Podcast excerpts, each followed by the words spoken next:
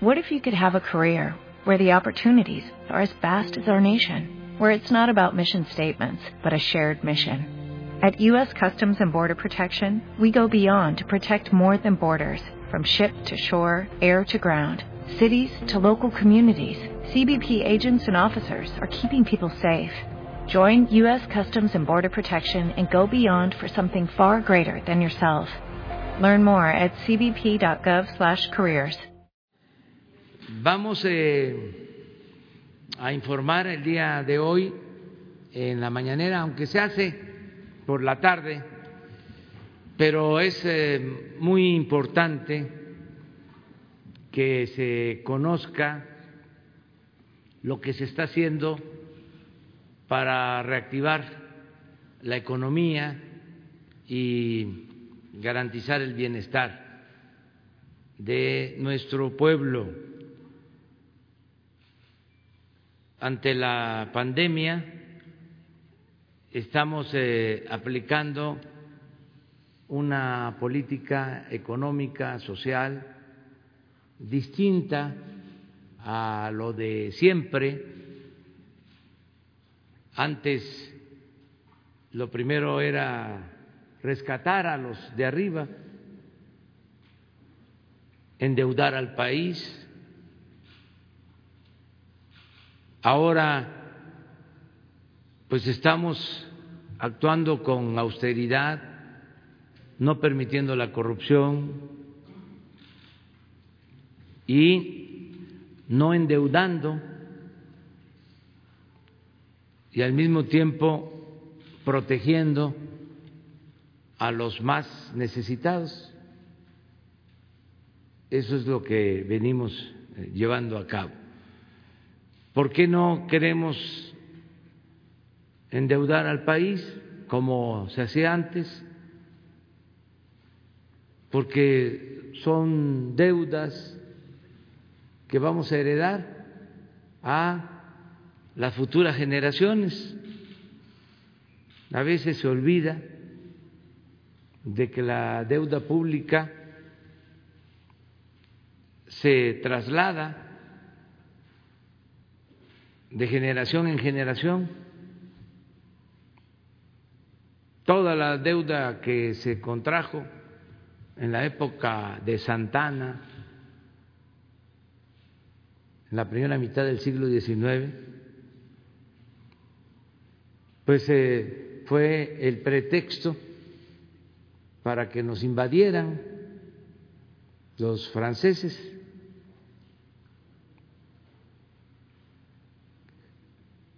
Estaba tan mal la hacienda pública en ese entonces que el presidente Juárez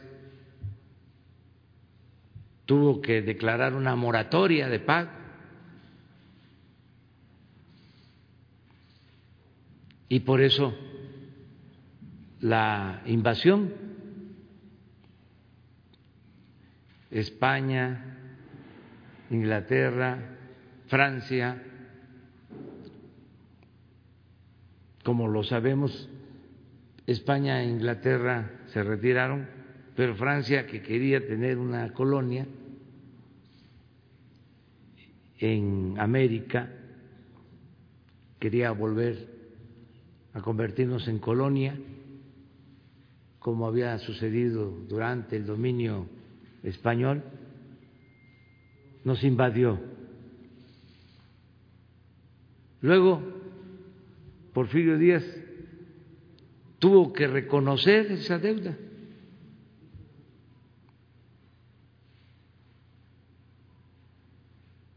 Estamos hablando casi de un siglo.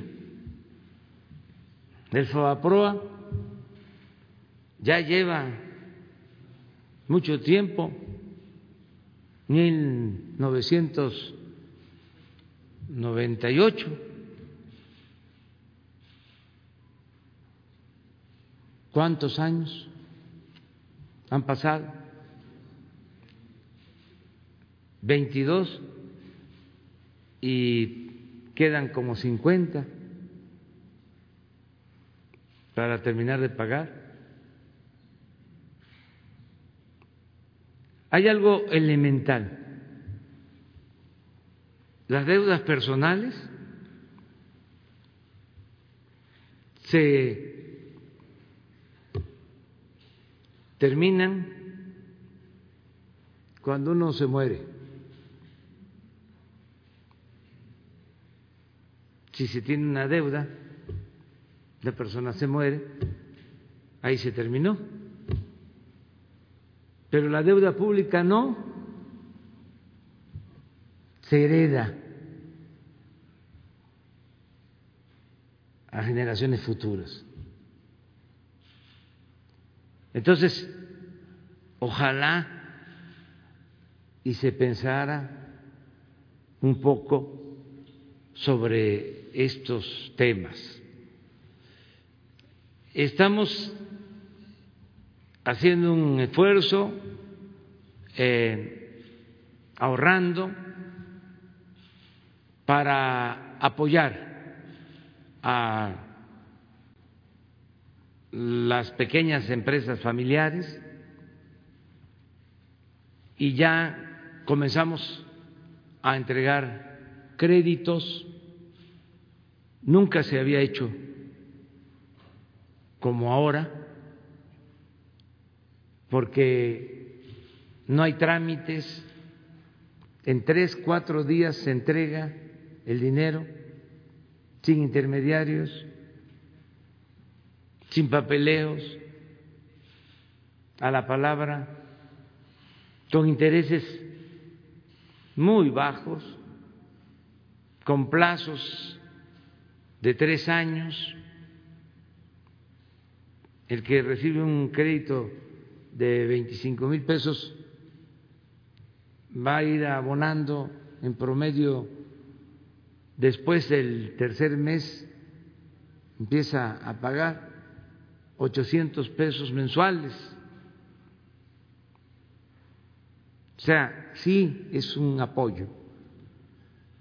Y son muchos los créditos, solo los créditos personales y para empresas, pues van a ser más de tres millones. En el caso de los créditos para las empresas del Seguro Social, es para todas las empresas, más de 600 mil.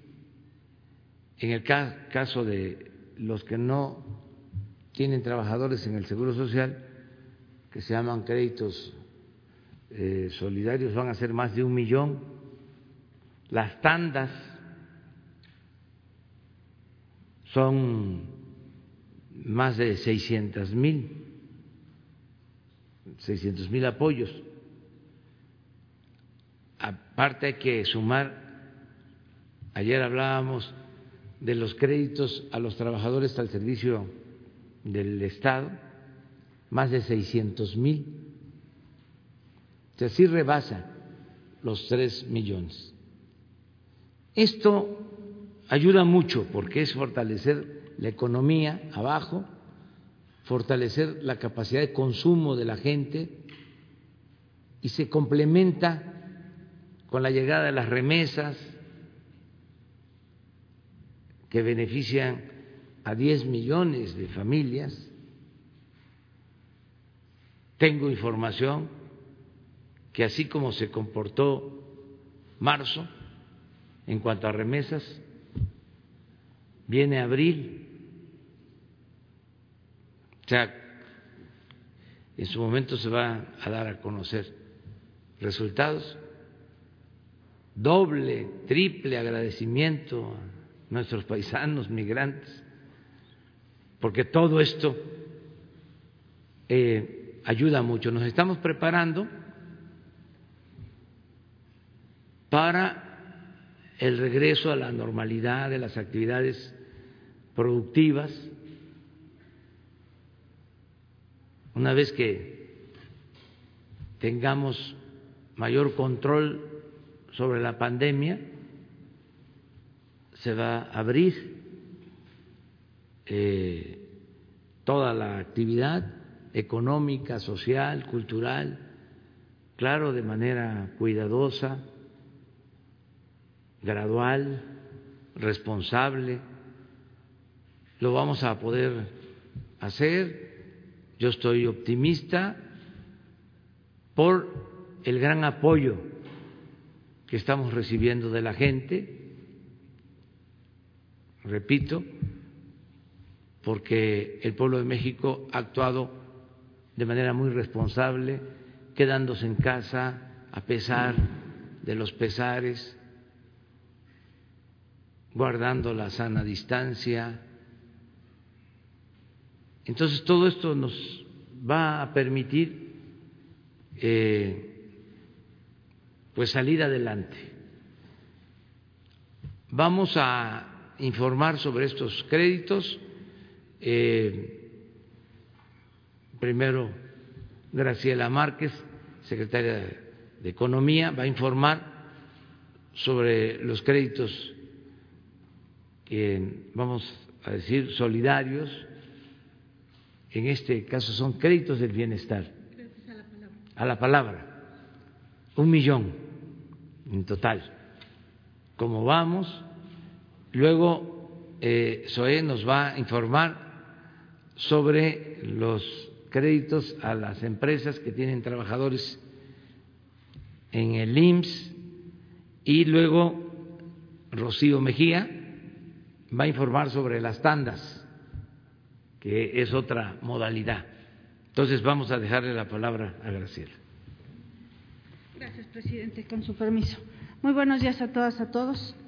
Eh, hoy nos toca estar por la mañana. Como saben, hemos estado desde el viernes 24 de abril informando sobre un programa muy importante dirigido a apoyar la economía popular.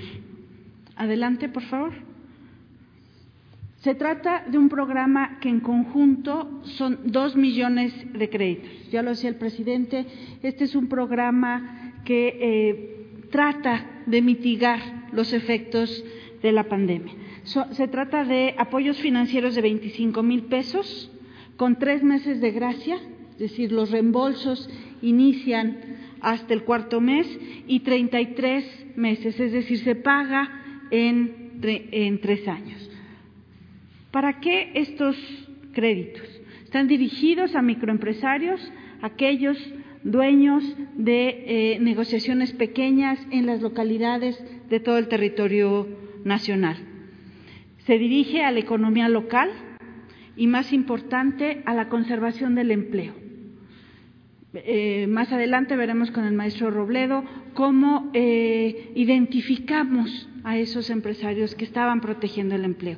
Pues nosotros a partir de hace eh, un par de semanas ya iniciamos la dispersión y, también aquí hay que señalar, realmente hemos usado una enorme coordinación con la Secretaría del Bienestar, con el Instituto Mexicano del Seguro Social, la Secretaría de Economía, la, Tesorería de la Federación, los bancos con los que trabajamos, para que en un par de semanas estuviera listo el programa, lo arrancáramos y hoy estemos dispersando.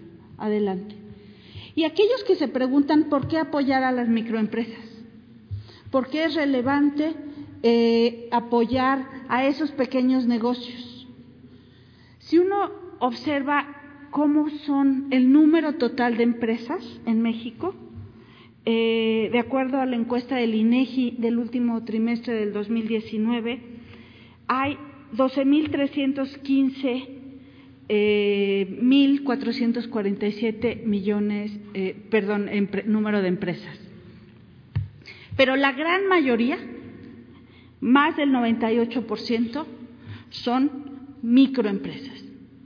Es decir, a las empresas que estamos apoyando con estos dos millones de créditos.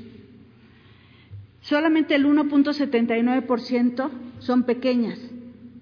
El 0.16 son eh, medianas y el 0.01%, una pequeñísima fracción de todo el universo de empresas en México, son empresas grandes. Y por eso tiene lógica apoyar a las microempresas y por eso tiene lógica dar dos millones de microcréditos a las eh, a las negociaciones que están en las colonias, que están enfrentando la suspensión de actividades, reduciendo sus ventas, teniendo sus negociaciones cerradas. Y son dos millones de empresas.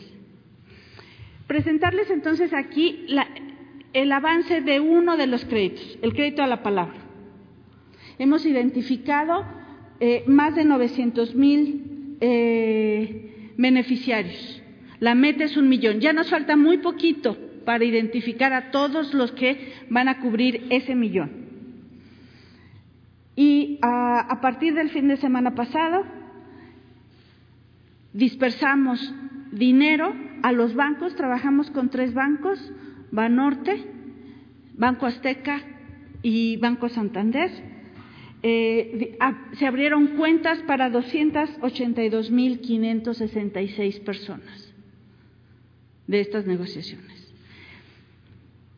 Ahora bien, no podemos hacer una dispersión masiva esta semana como nos hubiera gustado, porque queremos cuidar también la salud de las personas.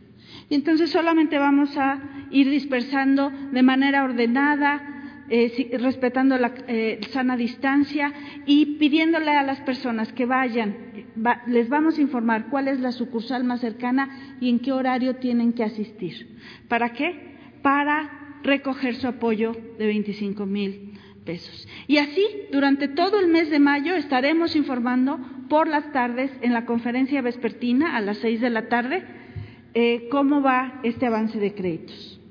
Y muy rápidamente pasaré a decirles en qué giros, dónde están estos apoyos, a quiénes apoyamos.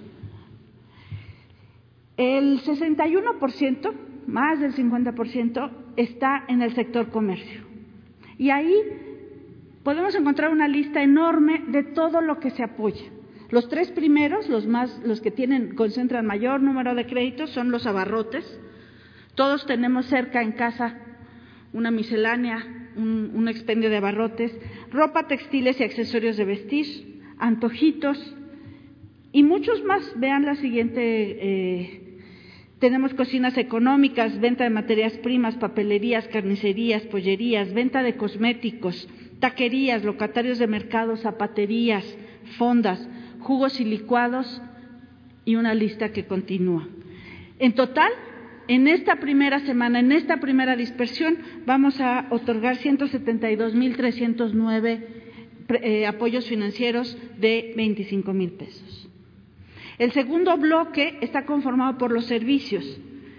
Y ahí vamos a dispersar, es el 21% vamos a dispersar a talleres automotrices, a salones y clínicas de belleza, peluquerías y estéticas. Adelante. Pero también a electricistas, vendedores de puerta en puerta, carpinteros, ventas por internet, costureras, lavanderías. Muchas de estas negociaciones están cerradas, respetando la política de sana distancia. No están teniendo ventas, no están teniendo clientes y estos 25 mil pesos, nos los han dicho ya en los testimonios, van a ir para apoyar el pago de la nómina, de los dos o tres eh, empleos directos que se generan en estas empresas. Y finalmente, y con eso quiero cerrar, eh, la producción. Es decir, también vamos a pequeñas fábricas y talleres eh, donde se elaboran prendas de vestir, panaderías y pastelerías, eh, fabricación de muebles, adelante, jabones y perfumes, tortillerías, herrerías, guaraches, barro, talavera, hielo y agua, bolsas y maletas, bolsas de papel, eh, y de nuevo un largo, una larga lista de todas aquellas talleres que nosotros nos encontramos en nuestras colonias, en todos y cada uno de, los, de las regiones del país. Todas estas negociaciones llegarán a un millón en el crédito a la palabra y todos ellos recibirán 25 mil pesos. 25 mil pesos que sirve para pagar la nómina, que sirve para resistir estos eh, momentos de la enfermedad, pero sobre todo para tener listas estas empresas, que son la mayoría de empresas del país, para que florezcan una vez que se reactive la economía, una vez que todos de manera eh, conjunta abonemos al bienestar de las familias eh, de los microempresarios y con ello de la, del bienestar de México. Muchas gracias. Eh, ahora recordarles pues entonces este es el crédito a la palabra, tenemos el crédito solidario que nos presentará el maestro Zoe Robledo y después un programa que arrancamos desde el año pasado, que es el programa de tantas. Muchas gracias y los esperamos en la tarde a las seis. Gracias.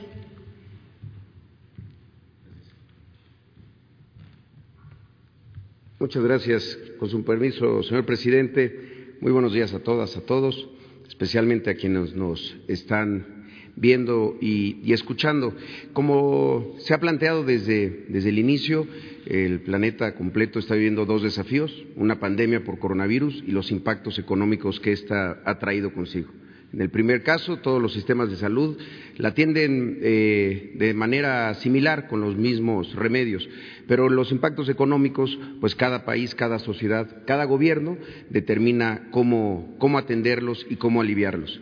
En ese sentido, como lo ha señalado el presidente López Obrador, el modelo de bienestar eh, mexicano es diferente. Tiene tres principios, el de eficiencia, que sea rápido, que sea oportuno, que llegue en el momento en el que es necesario. Segundo, la honestidad, y este es uno de los elementos más importantes, aquí es a la palabra de las personas porque confiamos en ellos.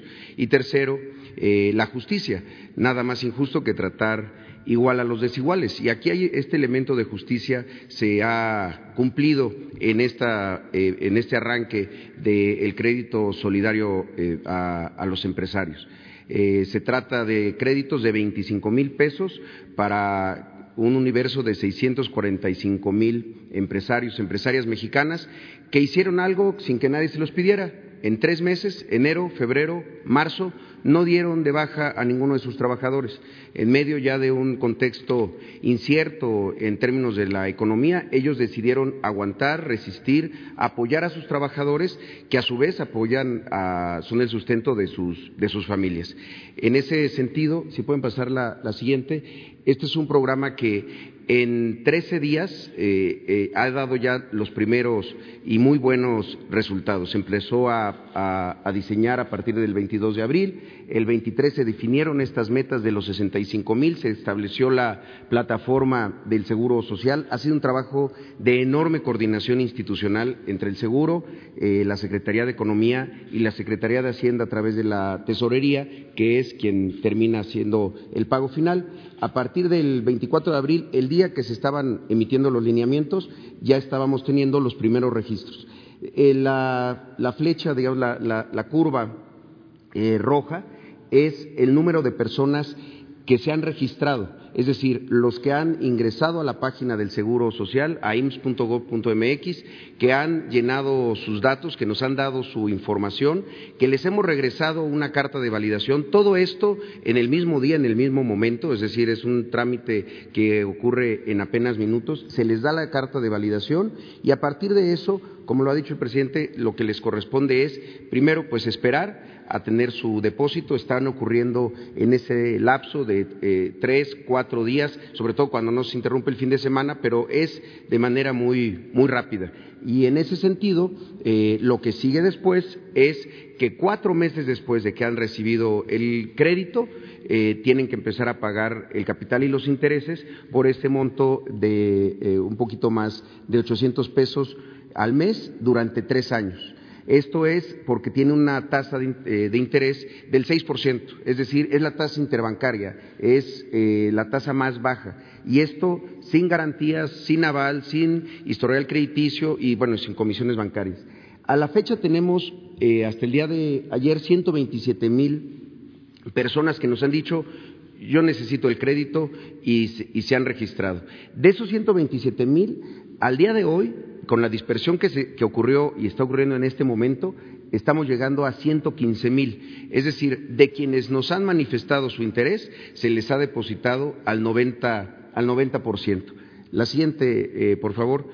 En ese sentido, la inyección a estas economías, porque son economías eh, de empresas primordialmente entre uno y diez trabajadores, eh, como lo hemos traído aquí a las seis de la tarde, historias de tintorerías, de lavanderías, de pequeños hoteles, eh, de comercios, de servicios a empresas, es de 2.883 millones de pesos. Esto en los últimos 13 días. Es la inyección a la economía que ha ocurrido y la verdad que es, eh, eh, estamos seguros que con ese dinero van a tomar muy buenas decisiones, porque tomaron decisiones solidarias y fraternas en el, en el, inicio del año y ahora estamos seguros que lo van a hacer. Así nos lo han manifestado quienes mandan sus testimonios diciendo, lo voy a usar para el pago de mi nómina o lo voy a usar para algunos pagos de servicios, la luz, agua, renta, porque quieren mantener sus negocios abiertos, sus pequeños negocios, pero con que son de grandes mexicanas y mexicanos sin intermediarios, sin comisiones eh, de banco, directo es el pago de la tesorería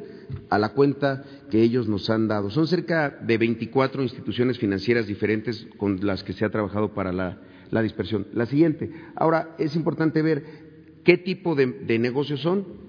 La mayor parte son servicios para empresas, que son, eh, como decíamos, eh, estas reparaciones de eh, fotocopiadoras, eh, este, todo tipo, e incluso ahí está una, una, parte de servicios personales, alimentos, en fin, es una gama muy amplia de actividades. La otra es el comercio, con 35 mil créditos este, también, la industria de la transformación, que también tiene en este grupo un segmento importante, la construcción eh, también, y bueno, y de ahí transporte, servicios, agropecuario, extractivas y eléctrica y, agua. Si pueden pasar a la, a la siguiente, por favor.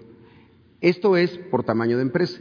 Entonces, las empresas de las 115 mil que han recibido, 108 mil son de entre uno y diez trabajadores. Son estas pequeñas empresas que generan mucho empleo y que son las que más mantuvieron a los trabajadores en los primeros tres meses. Por eso es que ahora estamos no solamente agradeciendo o reconociendo, sino apoyándolos para que continúen en esa, en esa actividad. La siguiente, por favor.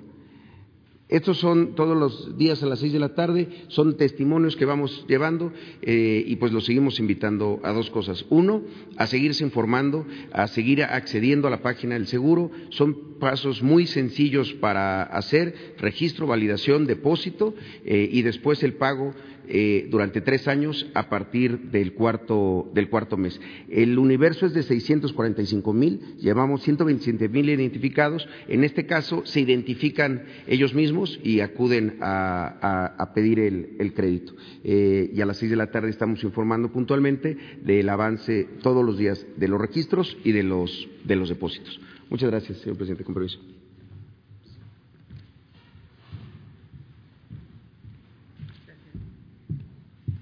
Buenos días. Muchas gracias, señor presidente, por la, por la invitación a rendir nuestro informe sobre eh, cómo va este programa de microcréditos a la palabra, que, como bien se mencionó, arrancamos con esta administración en diciembre de 2018, diseñando precisamente un eh, pequeño eh, crédito para esa pequeña negocio. ¿no?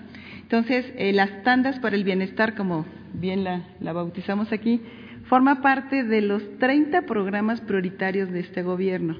Estamos buscando que entre estos 30 de manera integral se combata pobreza, se combata marginación y impulsemos desde los programas sociales y estos programas económicos hacia adelante. Y le llamamos que es un esquema innovador y disruptivo, ya se mencionó aquí también, porque es la primera vez, ya lo decía el presidente, es la primera vez que el gobierno coloca estos apoyos de manera directa, sin ningún intermediario, y en el caso de las tandas para el bienestar, nos permite hacerlo a tasa de interés cero. Eso es importantísimo porque las personas de estos pequeños negocios, pues su única alternativa era financiarse con el abonero, con el prestamista de la colonia, y a tasas, ya saben ustedes, impresionantes. Entonces, el hecho de que tengan esta oportunidad de financiarse a tasa de interés cero, sin documentos, sin garantías, sin avales, prácticamente eh, yendo a ver el negocio, visitamos ese negocio y vemos que las personas están trabajando. Este es lo que analizamos antes de diseñar estos programas que no hay efectivamente una oferta que le esté dando satisfacción y que le esté dando salida a toda esta demanda de créditos y que pues no encontraban una alternativa. Y tenemos dos objetivos este, este año, es la consolidación de la empresa familiar, de la microempresa familiar, y como les habíamos comentado la vez pasada, la modalidad mes 13 de jóvenes construyendo el futuro. Estas dos modalidades son las que arrancamos este año y estamos dando también como un tercer eh, apoyo mucha capacitación, seguimiento y asesoría. Son tres requisitos simples para eh, poderse incorporar en tandas por el bienestar. Estar entre los 30 y los 67 años de edad, vivir en las zonas de muy alta, alta y media marginación y tener al menos seis meses de operación. Con solamente estos tres requisitos, ah, y no estar en el sector agropecuario, ya tenemos los otros programas de la Secretaría de SADER que atienden estos, este otro sector. Entonces, con solamente estos requisitos pueden eh, obtener un primer apoyo de financiamiento por seis mil pesos. Y eh, tenemos datos de las personas sobre su escolaridad, tenemos datos sobre que la mayoría está en primaria y secundaria, tenemos que la mayoría tiene más de dos años, esto también es muy importante, porque quiere decir que estos negocios ya se consolidaron. Saben ustedes que las estadísticas es que si estos arrancan y pasaron el primer año, año y medio, quiere decir que ya lograron estabilizarse. Y eh, lo que estamos viendo aquí es la parte económica es muy, muy, muy, muy fundamental para ellos obtenerla. Pero también lo más importante, y todas las encuestas que hemos hecho con ellos y los cuestionarios que les aplicamos a la hora de la capacitación, es que lo que más requieren es cómo puedo, si ya tengo este negocio, mi abarrotera desde hace 15 años, ¿cómo puedo hacer para que crezca? ¿Cómo puedo hacer para que se mejore? ¿Cómo puedo hacer para tener una organización mejor? Y esas capacitaciones, como les habíamos comentado también ya, las estamos desarrollando en conjunto con la Conducef y con una fundación de cajas alemanas. Con ellos hicimos todos estos eh, eh, materiales y es gracias también al apoyo de los y las servidoras de la Nación que ya se capacitaron también, que nos están ayudando a dar capacitaciones presenciales y esto está, eh, pues ya ustedes pueden ver, personas, casi 39, casi 40 mil personas se han capacitado ya y 12 mil eh, servidores y servidoras de la nación están capacitados en educación financiera. Y como la modalidad jóvenes eh, construyendo el futuro, como ustedes saben, ya varios de ellos están terminando su mes 12 ya tomaron oficios, ya trabajaban en empresas, en, sectores de la administración, de las ventas, de servicios, profesionistas, y se les está eh, ofreciendo esta alternativa. Si varios de ellos que tomaron oficios o algún otro, aprendieron algún otro eh, tema, pueden obtener estos, estas tandas para el bienestar. Ya tenemos a la fecha de hoy, presidente, también informarle, 11 mil jóvenes construyendo el futuro están recibiendo su apoyo esta semana. ¿Qué quiere decir? Que ya se capacitaron, ya terminaron los 12 meses, se les está dando un curso de plan de negocio, porque una cosa es que tengan el oficio y otra es que ya puedan arrancar su negocio. Con todo esto ya 11 mil están recibiendo estos, estos apoyos, varios de ellos son los que están prácticamente en estas imágenes.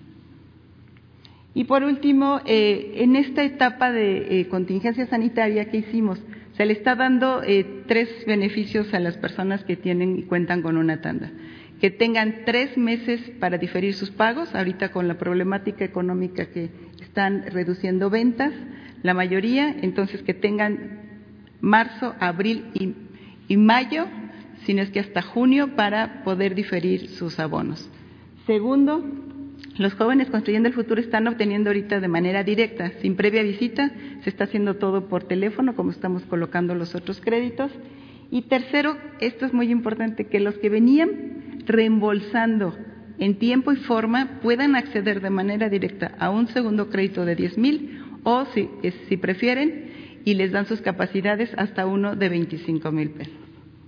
¿Y cómo lo estamos haciendo para informar a la población? Los y las servidoras de la Nación que eh, se coordinan con la Secretaría del Bienestar están haciendo toda esta colocación de manera telefónica.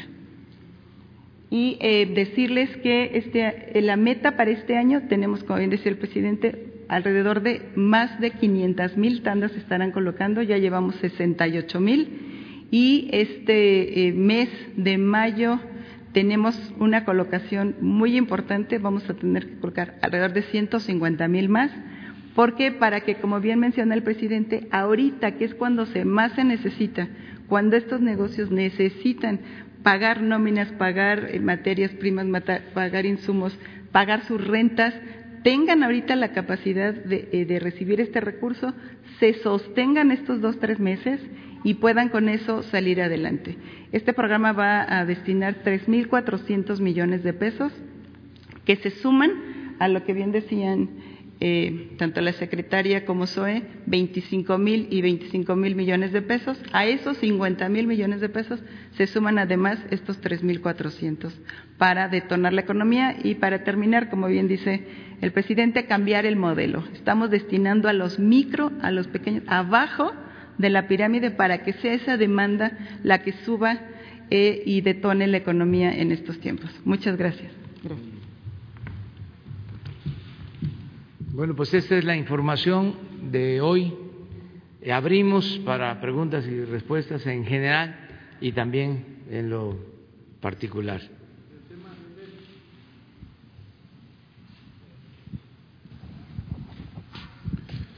Buenos días, presidente. Eh, Misael Zavala, del Heraldo de México. Eh, ¿Qué pasa con la proyección eh, de los matemáticos que le dieron eh, ayer o antier, me parece? Qué pasa con estos nuevos datos que les están proporcionando y eh, sobre la reactivación económica, si ya llegaron algunas fechas eh, de cuándo se va a reactivar, eh, por ejemplo, el sector automotriz, el sector de la construcción, si con esa nueva proyección que le han dado cambian las fechas y si nos puede ahondar un poco más acerca de, este, de esta reunión que ha tenido con, con los expertos. Bueno, nos reunimos en efecto con expertos con los médicos científicos que están conduciendo todo el plan para enfrentar la pandemia. También se consulta a los matemáticos, a los que hacen las proyecciones, y eh, no han habido modificaciones eh, sustanciales o no hay eh, nada que pueda significar alarma, eh, va todo de acuerdo a lo que ellos pronosticaron en cuanto al desarrollo del número de casos y los sitios en los que hay más eh, contagios, si ustedes recuerdan, se definieron primero siete entidades federativas, siete sitios. Eh, Quintana Roo, particularmente Cancún, aunque también Playa del Carmen, eh, Tabasco, Villahermosa en particular,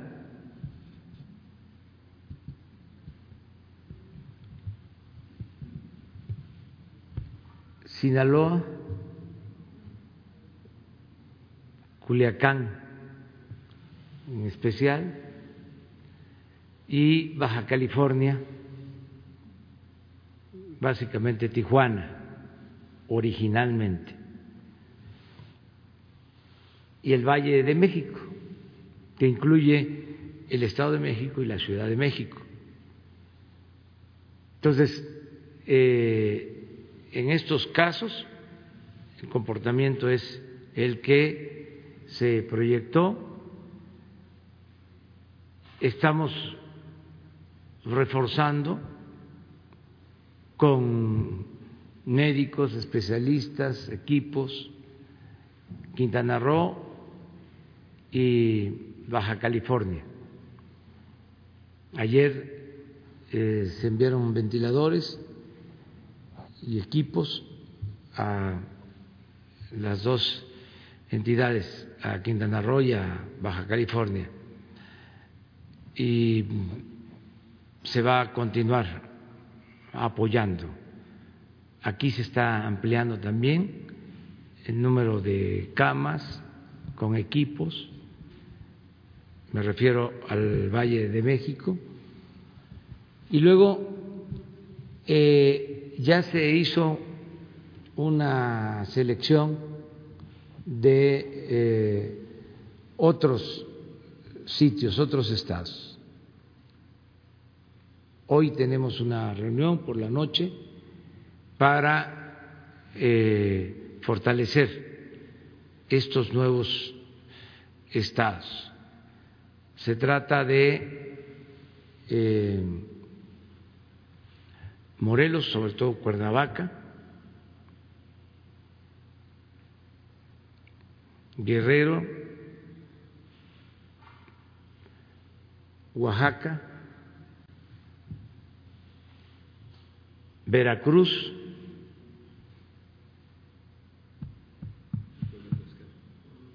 y Puebla Tlaxcala. Ya me soplaron aquí. Este, sobre esos se va a dar también atención especial porque ahí tenemos eh, crecimiento de contagios. Em, en el resto del país, vamos a decir, no ha habido eh, el mismo eh, avance de la pandemia. Desde luego está extendida en todo el país, pero no creciendo como en estos estados a los que he hecho eh, referencia. Nos ayuda mucho, aprovecho, el que eh, la gente se está cuidando sin necesidad de medidas autoritarias, coercitivas. La gente está ayudando, a pesar de que es un esfuerzo, un sacrificio para muchos. Por eso les agradecemos, porque esto es lo que ha eh, permitido, más que nada, el que no haya un desbordamiento de la pandemia, que eh, las famosas eh, curvas se mantengan horizontales, no verticales, y que nos estén permitiendo contar con las camas, con los equipos, con los médicos, para atender a los enfermos y salvar vidas. También eh, el lunes vamos a llevar a cabo ya una reunión de eh, análisis y de propuesta para empezar a abrir el país. ¿Se mantiene esta fecha del 17 de mayo como posibilidad Estamos de reactivar? pensando que pueda iniciarse el día 17, pero en municipios donde no hay casos y donde también no tienen vecindad con municipios que tengan eh, eh, personas afectadas. Es decir, municipios que en todas sus colindancias eh, no tienen eh, problema. Hay una cantidad considerable de municipios. Ha ido avanzando la pandemia, el contagio, pero se han quedado regiones completas en donde no hay casos, que eso es muy importante. Entonces, ahí con mucho cuidado,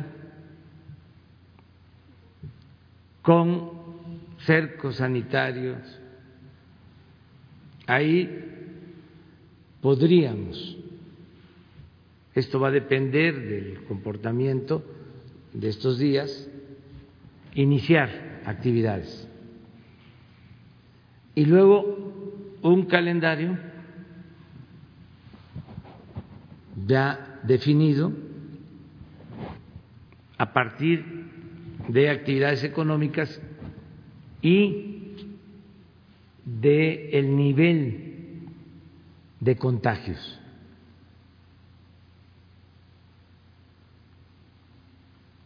Ayer que nos reunimos, se habló de una especie de semáforo.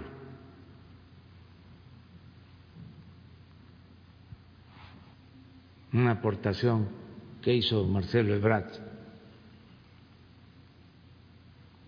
de poner en verde donde no hay problema amarillo de sí hay contagios, pero pocos, y en rojo donde sí hay problemas. Y a partir de ahí empezar a ver las actividades económicas, cuáles, industria de la construcción,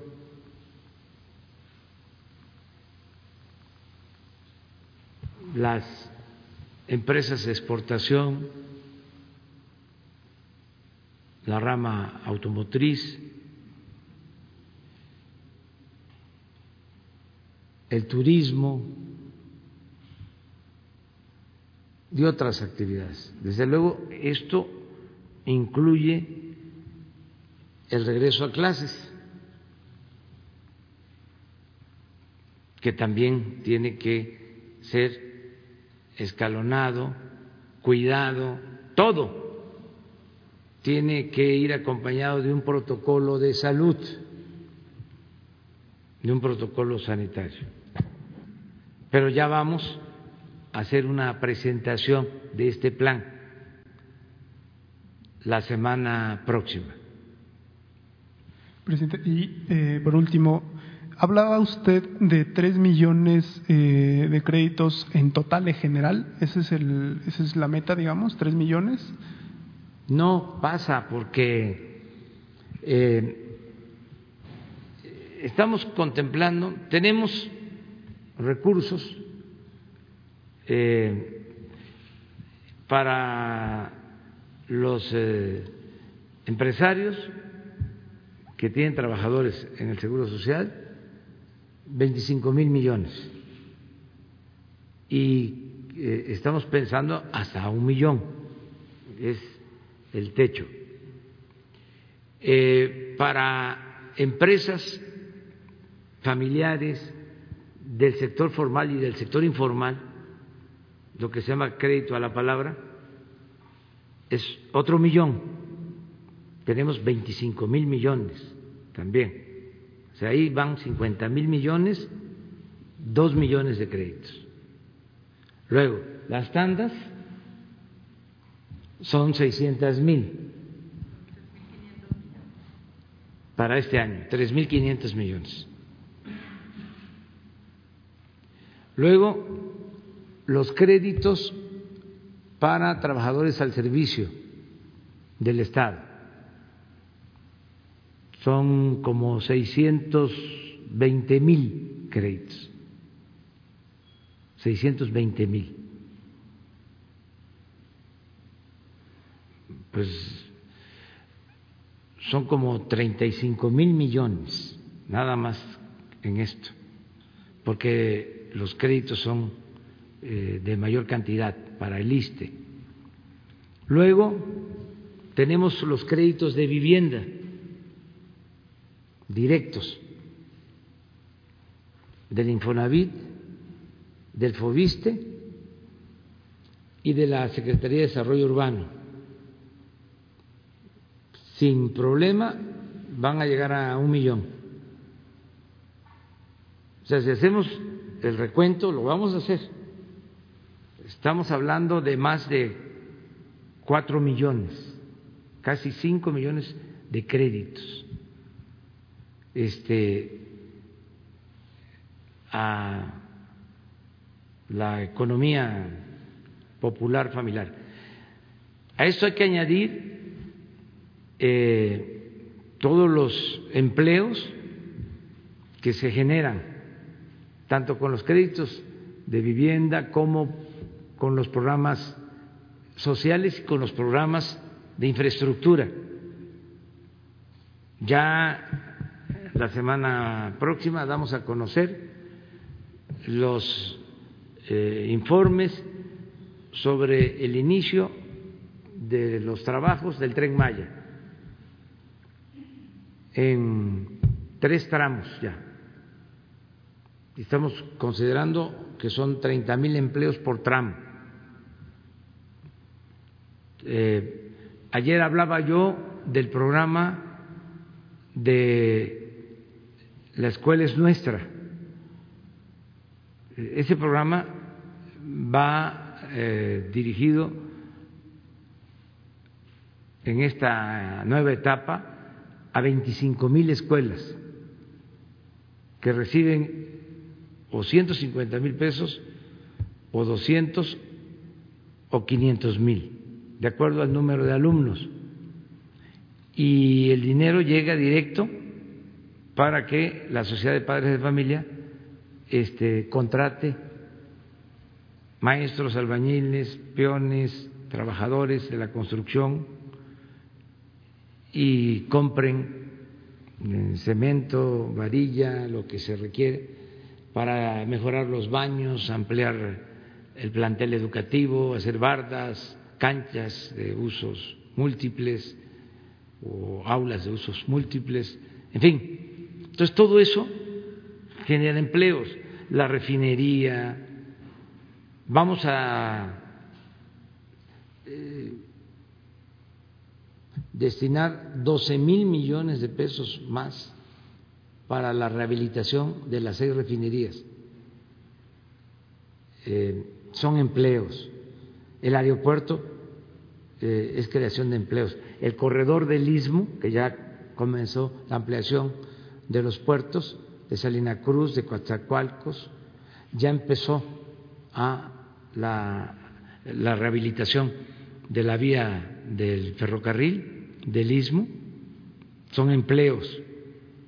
Entonces, eh, por el lado de los empleos, muchos.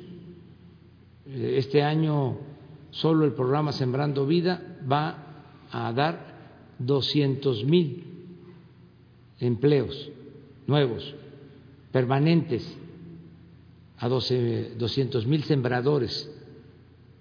Entonces, eso también ayuda.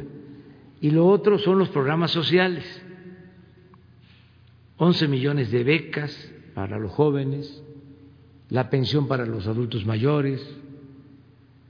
Entonces tenemos un calendario de dispersión de recursos. Por eso le decía yo a nuestros héroes, heroínas, nuestros paisanos, son héroes también como los médicos, como las enfermeras. La verdad que México es un país de héroes y de heroínas. Entonces, les decía yo a los paisanos, bueno, agradecerles mucho a los migrantes por lo que están haciendo, pero ellos envían cuatro mil millones de dólares. ¿Y qué les comenté ayer, antier? de que nosotros eh, mínimo vamos a destinar la misma cantidad por mes. Si ellos están mandando cuatro mil millones de dólares, nosotros vamos a bajar directo a la gente cuatro mil millones de dólares al mes, mínimo, que esto vienen siendo como cien mil millones de pesos al mes. Este mes de mayo, pues nada más estos dos programas son cincuenta mil millones. Este, pero muchos otros también se están aplicando. Tenemos un calendario de la dispersión por mes. Ayer tuve precisamente una reunión con los eh, servidores públicos de la Secretaría de Hacienda para hacer la proyección, que no nos falten los recursos, y me garantizaron que tenemos eh, recursos para el plan y sobre todo para estos meses, que es cuando más necesitamos inyectar fondos a la economía. Esa es la estrategia, ese es el plan. Adelante, atrás. Buenos días, presidente Vania Pilleno de Pie de Página y Amapola Periodismo.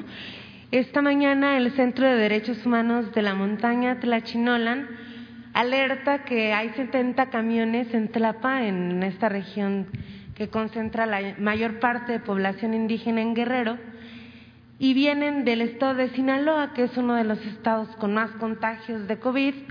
Y la pregunta de este Centro de Derechos Humanos es, ¿qué están haciendo específicamente? por garantizar que pues esta población vulnerable pues no esté más vulnerada con esta situación de la pandemia y también eh, preguntan sobre la seguridad alimentaria porque justamente estamos escuchando de los créditos que su gobierno está dispersando pero cuáles son las acciones específicas para estados como Guerrero, como Michoacán, como Oaxaca, como Chiapas, en donde hay poblaciones apartadas que también están temiendo de la crisis que se avecina por la seguridad alimentaria. Bueno, en primer caso vamos a investigar porque este no se puede eh, permitir este tipo de eh, actividades. Hay que eh, cuidar que no haya contagio. Lo vamos a ver de inmediato. El caso de los jornaleros Vamos a ver. Sí. De todas maneras lo vamos a ver. Cerca de lo segundo que planteas, eh, son los más pobres los que están recibiendo más ayuda. En Guerrero, en Oaxaca, en Chiapas. Estos créditos eh, les están llegando más a los eh, más pobres y todos los programas sociales. Pero a ver, lo explico de manera eh, sencilla. Estamos eh, apoyando ya como al 60 por ciento de todos los hogares de México. Vamos a llegar al 70%. Cuando menos con un apoyo, ya sea un crédito, sea una beca, sea una pensión, al 60%. Pero abajo, eh, a los más pobres, es prácticamente a todos. Ya debemos de estar en el 98% de los hogares pobres de México. Y ahí va a ser al 100 el apoyo. En el caso de Guerrero, hablas de la alimentación. Ahora mismo estamos distribuyendo en Guerrero, en la montaña y en todo el estado fertilizante gratuito para todos los productores de Guerrero y en particular para los más pobres que están en la montaña, aunque en Guerrero en todas las regiones hay pobreza. Es de los estados con más eh, pobreza y desgraciadamente es el estado con más hambre, con más desnutrición. Por eso se está dando una atención especial. Eh, y lo vamos a seguir eh, haciendo eh, en el caso de, de, Guerrero. Y hay otra pregunta, insistirle en este tema que, que, ayer contestaron varias organizaciones, sobre todo también la Red Nacional de Refugios, con la otra pandemia que es eh, pues la violencia feminicida, presidente.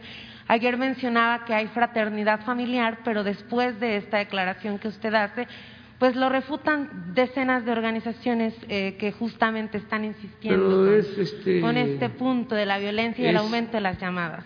Es este garantizar la libertad este, a todos. Nada más repetir, nosotros eh, protegemos a todos, le damos atención preferente a los pobres y desde luego que protegemos a las mujeres. Hay un programa amplio de protección a las mujeres. Estamos en contra de la violencia que se lleva a cabo contra mujeres, el feminicidio. Constantemente estamos trabajando en eso. Pero desde luego si hay críticas, pues es normal que exista. Vivimos en una sociedad democrática. Yo tengo mi conciencia tranquila. Eso es lo que puedo decir.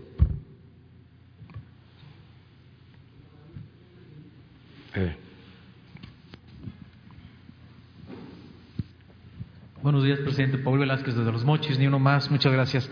Antes que nada, agradecerle al maestro, a usted y al maestro Zoé por la, la opción que tuvieron de respaldar a los médicos. El día de ayer recibí muchos mensajes de ellos donde agradecen que les hayan dado la oportunidad de resguardarse. Y si pudiera tener, maestro, usted un colaborador o un enlace, porque me han llegado otras situaciones muy parecidas.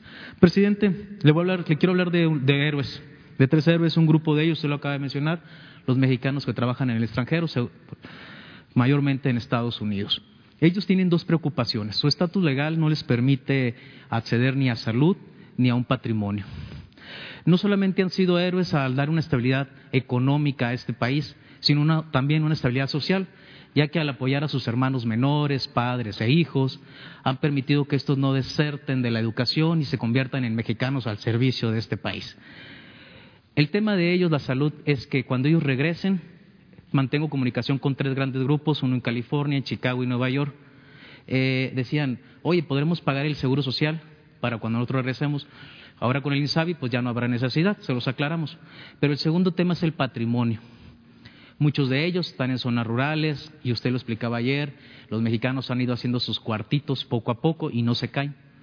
Pero hay un detalle, para acceder a mejores a mejor situación de vida, sobre todo educativa, sus hijos o, hermanos menores, necesitan la zona urbana. Y aquí es donde queremos pedir, hacerle una petición. El gobierno que está en cabeza actualmente tiene una gran remesa de casas que ha recuperado el Infonavit. Antes se vendían a lotes de despachos que hacían sus, fuentes, sus grandes negocios en remodelación y venta.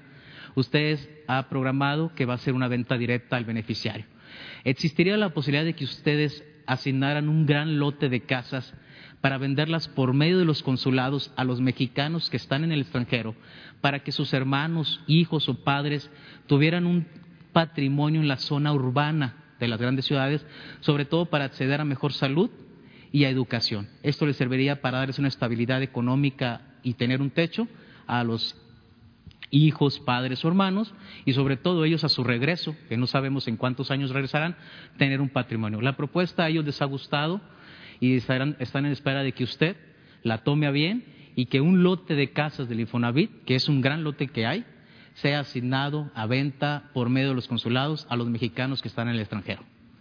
Pues sí, es muy buena propuesta. El Infonavit está cambiando, eh, está llevando a cabo acciones eh, distintas a las que se implementaban anteriormente. Por ejemplo, se están reestructurando créditos.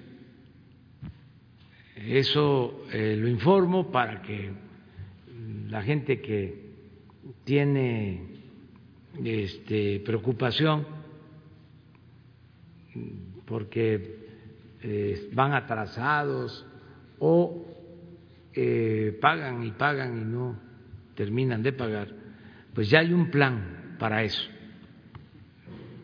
ahora que se dan estas conferencias por la tarde, que, eh, que va a estar seguramente el director del Infonavit hoy, que les hable de esto. Eh, ¿Qué otra cosa le está haciendo el Infonavit?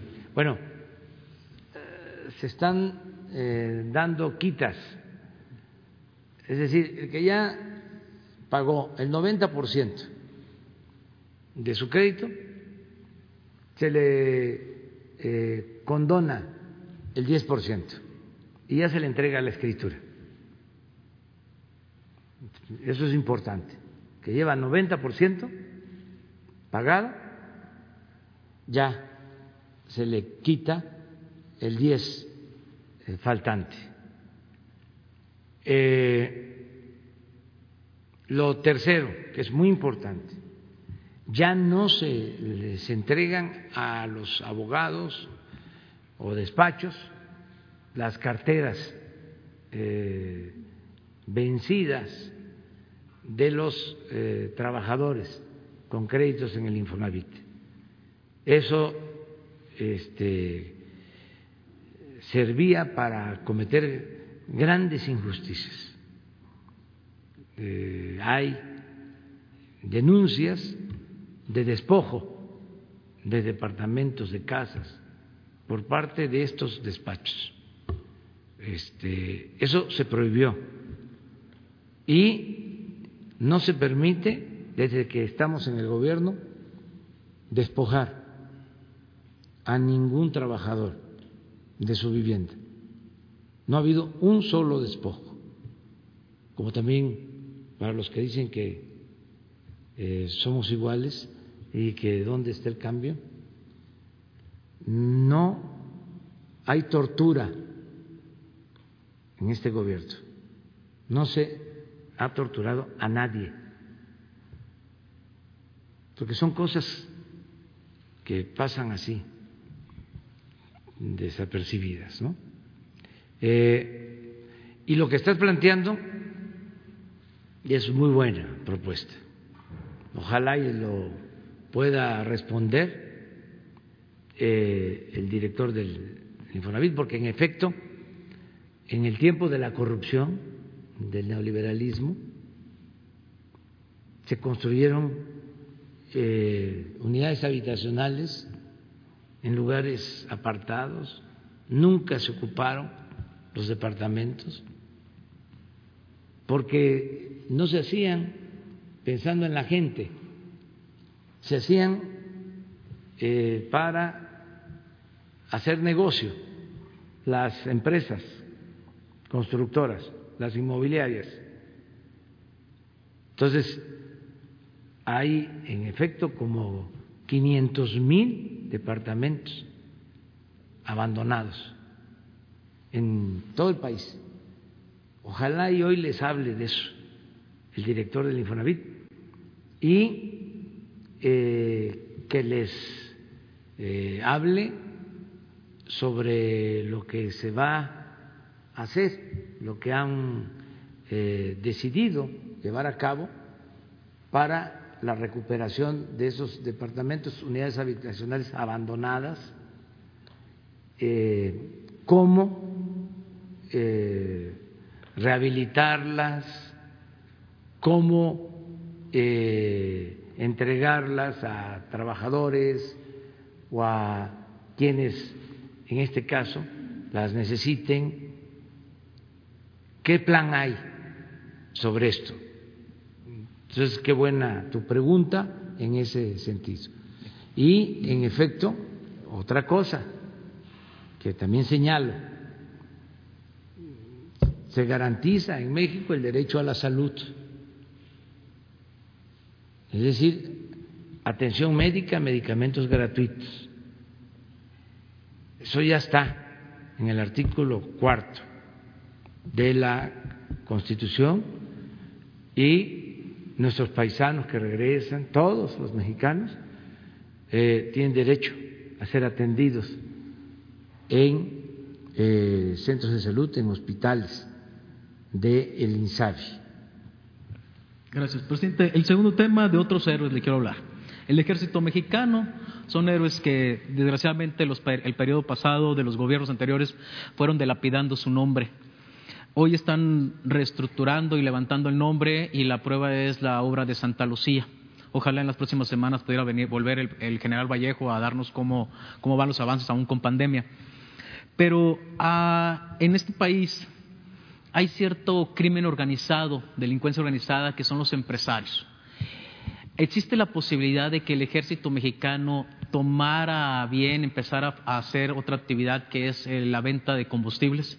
Puesto que actualmente los mexicanos son víctimas de empresarios con, precios voraces a pesar de que el precio está mucho más abajo.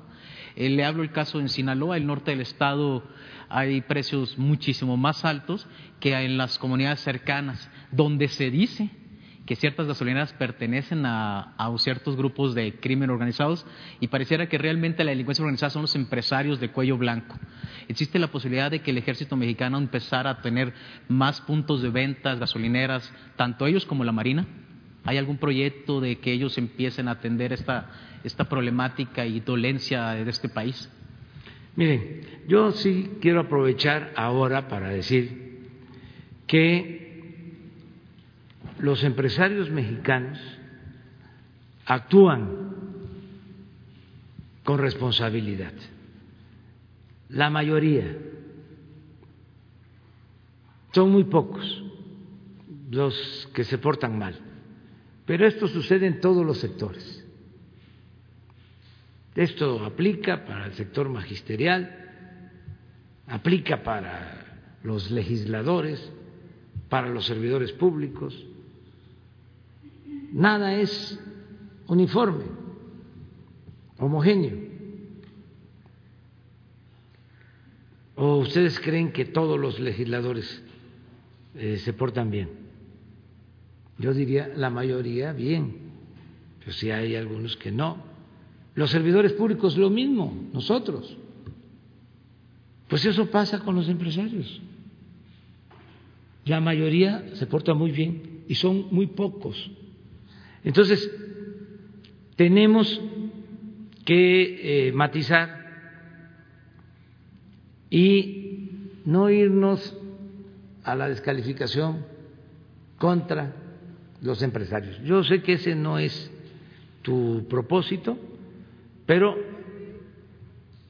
es importante aclarar que nosotros no estamos en contra de los empresarios. Siempre he dicho que el que trabaja, invierte, genera empleos, merece respeto, protección.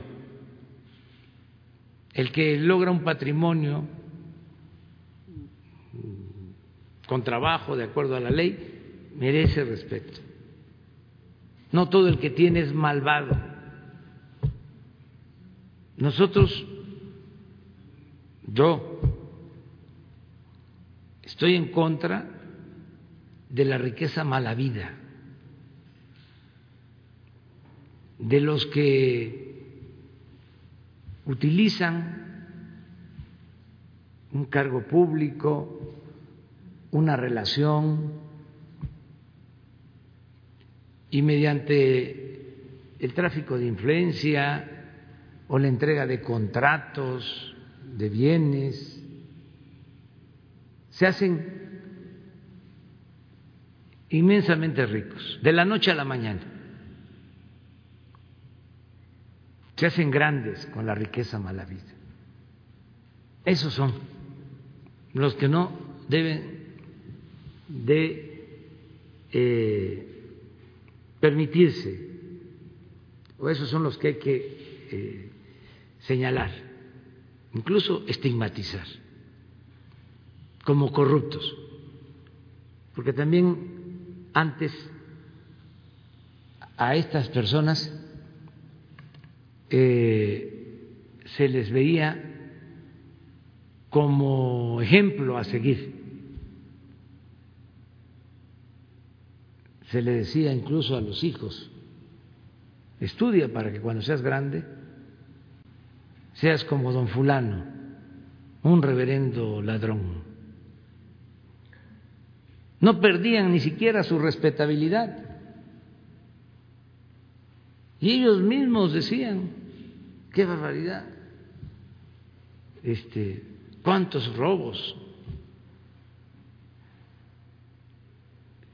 El ladrón era el que se robaba una gallina, el que se robaba un pavo, el que se robaba una bolsa en el mercado, que se robaba un cilindro de gas, que se robaba la ropa tendida en el patio.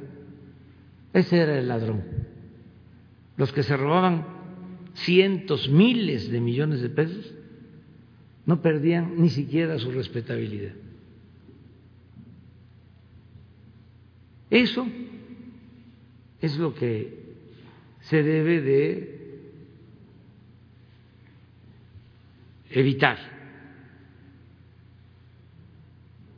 pero no tiene que ver con empresarios. En sentido estricto, estas personas que han hecho inmensas fortunas al amparo del poder público, ni siquiera son empresarios, son traficantes de influencia. El empresario es una gente creativa, trabajadora, que hace todo un esfuerzo para mantener su empresa, para garantizarle trabajo a sus eh, empleados. Esto que vimos de los pequeños empresarios del Seguro Social, cómo a pesar de que se cae la economía o empieza a haber problemas por la falta de movilidad, por la pandemia, y resisten y mantienen a sus trabajadores, porque tienen sentimientos porque tienen dimensión social, porque son humanistas. Dice, ¿cómo? Me ha tocado hablar con muchos. Además, es una experiencia de mi vida, de cómo eh, no cierran un negocio que está en problemas, en quiebra, porque no quieren dejarse sin trabajo a la gente que labora en esa pequeña empresa y les dan sentimiento. Entonces, muy distinto a los que vimos aquí, que inmediatamente a despedir a trabajadores, los más grandes, los que pueden resistir, fueron los primeros en, vamos, despedir. Afortunadamente, eso se detuvo y eh, la mayoría de las empresas le está pagando a sus trabajadores.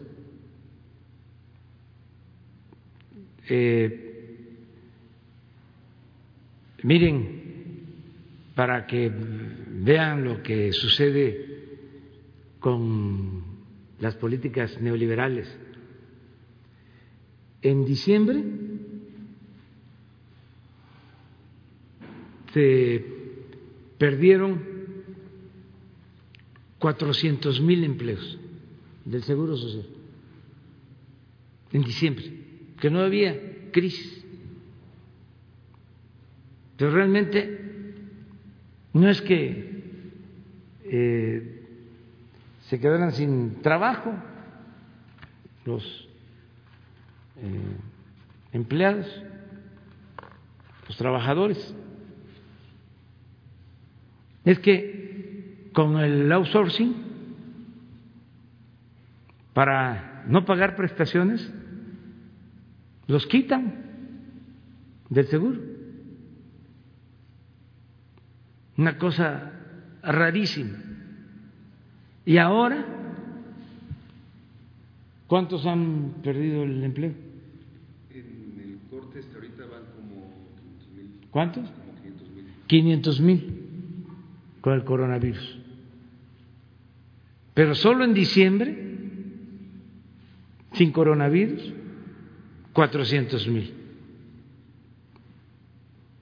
por esa otra pandemia de injusticia.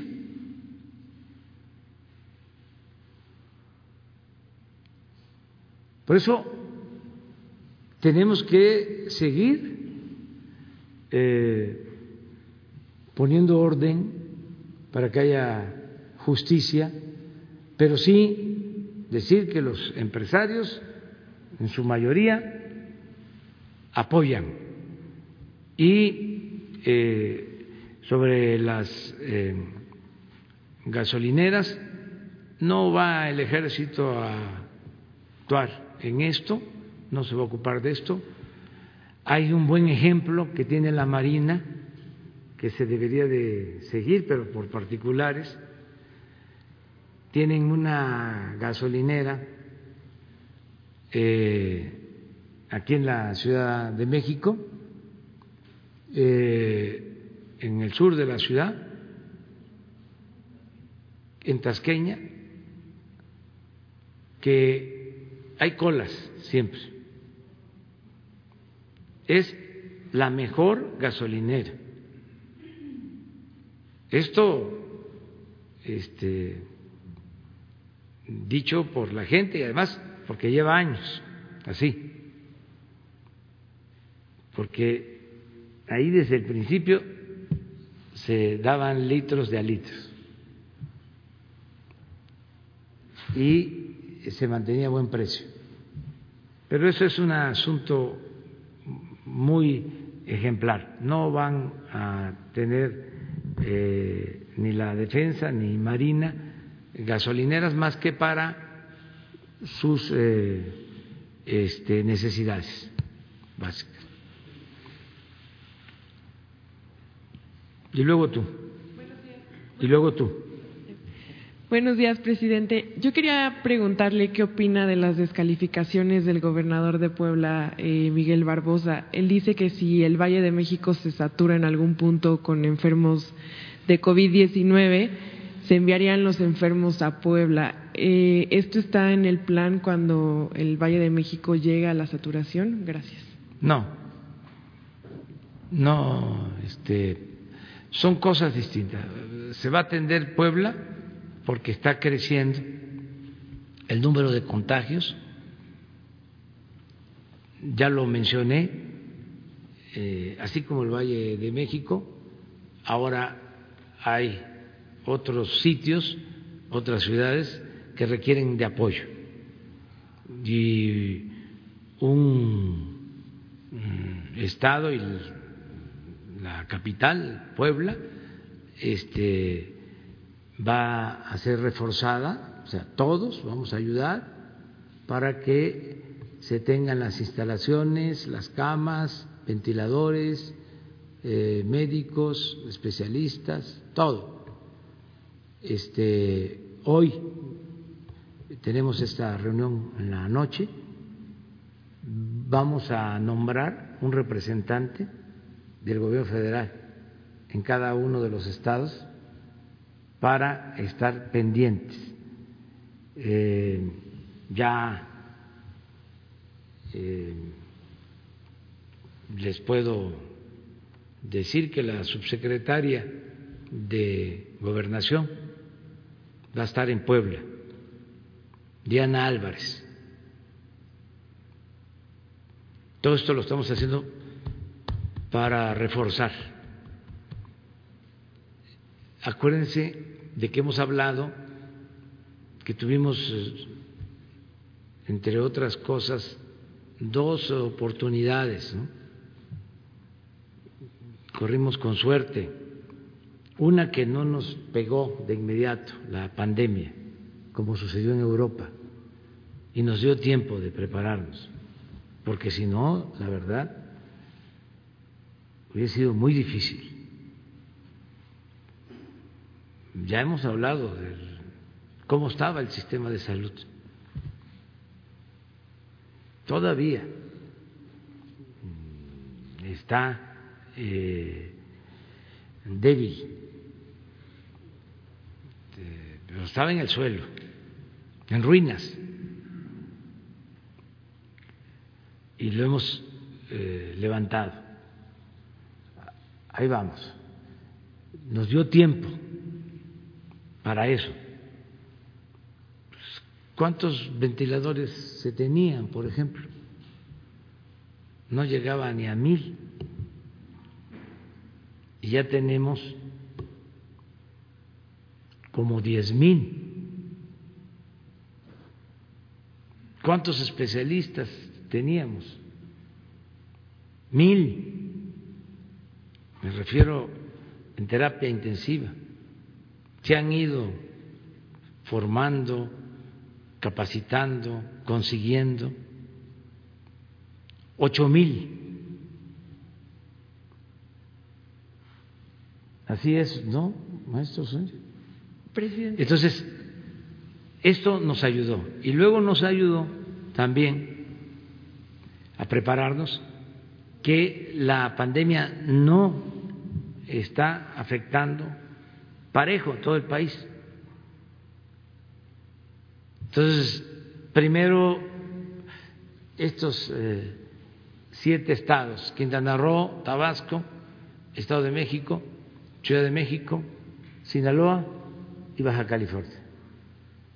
Segundo, lo que ya mencioné, Guerrero, Oaxaca, Puebla, Morelos, Veracruz. Entonces, esto nos permite eh, ir eh, avanzando. Presidente, pero Barbosa dice que la Secretaría de Salud está mintiendo con las cifras y pues ayer en una conferencia. Es que hay estas este, opiniones, ¿no?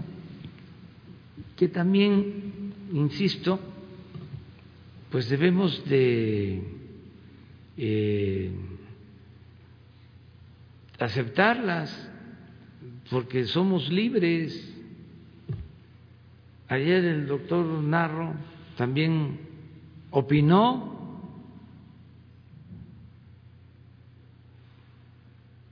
y este fue muy cuestionado,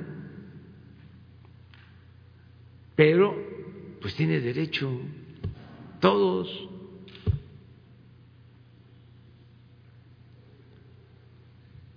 Em, si me permite, quisiera hacerle una pregunta, bueno, dos preguntas al maestro sobre Robledo.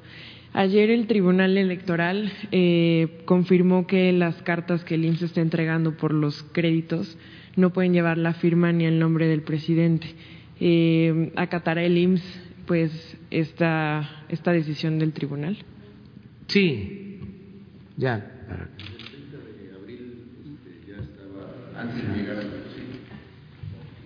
Pero sí, no, desde luego que sí, es, lo vamos a acatar simplemente, como lo hemos mencionado, todos los días aquí a las seis de la tarde, que estamos informando. Justo el 30 de abril, em, eh, mientras estábamos aquí, llegó la, la notificación primero del el INE, de la Comisión de Vigilancia. El día que llegó la notificación, nosotros ya habíamos bajado, habíamos hecho el cambio de esa carta. Eh, como hemos dicho, este es un programa eh, eh, que es histórico, en serio, por su mecánica, por su rapidez de cómo está llegando, por la facilidad para que alguien reciba un crédito y que, pues bueno, son también, han sido en estos últimos 13, 14 días algunos ajustes que han ido, que ha ido teniendo. Uno de ellos fue justamente ese. Pero desde el 30 de abril se estaba acatando y pues desde luego que ahora con la sentencia de la Sala Superior del Tribunal, queda igual este, cumplido, pero desde ese día. Vaya. Maestro, eh, la última pregunta es, también entiendo que la Secretaría de la Función Pública ya les envió el requerimiento sobre la compra de los ventiladores a León Manuel Bartlett. Así es. ¿Qué le respondió el IMSS a la Secretaría de la Función Pública? ¿Y qué opina de la diferencia de los precios de los ventiladores que les vendieron a ustedes con, no sé, por ejemplo, los ventiladores que compraron a Hamilton. Sí. Gracias. Bueno, primero, eh, el día lunes, como a las 9.45 de la mañana, llegó esta, este requerimiento de la función pública que se tiene que complementar. No es una respuesta de un oficio, son 600 páginas, son varios tomos donde se aclara todo lo que ha ido la, la doctora Claudia, de la representante en Hidalgo, eh, pues transparentando y aclarando de cómo se hizo esta, esta compra. Em, sobre las condiciones, como ella misma lo ha señalado, el tema tiene que ver con varios elementos. Uno de ellos es la oportunidad, es decir, cuándo llega un ventilador, cuándo alguien ofrece que lo va a entregar. Eh, y que cumple esa fecha. En este caso se cumplió las, las, fechas acordadas. Hay otros elementos de criterios de empresas que piden adelantos, por ejemplo, anticipos. Incluso hay quienes han llegado a solicitar el 100% del anticipo y sin fianza. Pues eso no es este, posible, toda vez que pues alguien puede entonces pues simplemente desaparecer en este caso no era así, no había una petición de anticipo, era simplemente el pago a partir de la entrega de los, de los ventiladores. Otro elemento que es importante es los modelos. Hay modelos que son portátiles, hay otros modelos como estos que son fijos, se llaman adultos pediátricos, que sirven para niños y para adultos. Hay quienes incluso han intentado vender eh, ventiladores neonatales que no sirven en este momento y que intentan hacer ahí alguna cosa irregular. En este caso son ah, ventiladores adulto pediátricos, no son, no son portátiles. Y la otra es que es bien importante eh, el tipo de marca, no solo el modelo, sino la marca. ¿Por qué la marca es importante? Porque al final de cuentas es lo que permite que en los contratos vengan eh, cláusulas de mantenimiento y reparación uno puede comprar una marca que no conoce o que no está establecida en el país o que no tiene historial en el instituto y en el momento en el que éste se pueda averiar eh, no se cuente con las piezas o con el personal que sabe cómo, cómo repararlos. Todos estos son los criterios que una doctora como ella, que tiene especialidad justamente en administración hospitalaria, valoró a la hora de hacer esta petición. hace unos días alguien decía, es que había un, otro oferente, porque todo esto, esta información la tienen ustedes porque nosotros la hemos transparentado, está en Compranet, está todo eh, ahí. Y uno de los elementos que era uno de los oferentes decía, está ofreciendo ventiladores más baratos. Sí, pero de una marca que no conocemos y con una solicitud de 50% de anticipo. Todo esto configura un elemento de decisión a quienes hoy están al frente de las representaciones y que tienen que tomar decisiones a partir de algo llamado factor vida, que es lo que puede servir para poder este, atender. Pero es un tema que, como usted ha mencionado, la función pública hizo el requerimiento y se le va a contestar a, cabalidad en los, en los plazos establecidos. Gracias.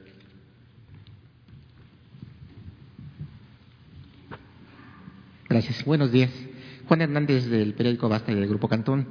Ayer el Consejo Coordinador Empresarial hace esta recomendación al gobierno de que pide que contraten más deuda pública precisamente para reactivar la economía, para en todo caso eh, proteger a los sectores desprotegidos y también esto fue aprovechado por otras voces precisamente para hacer una crítica al, modelo económico que en el que dicen que no confían y que piden que se hagan cambios.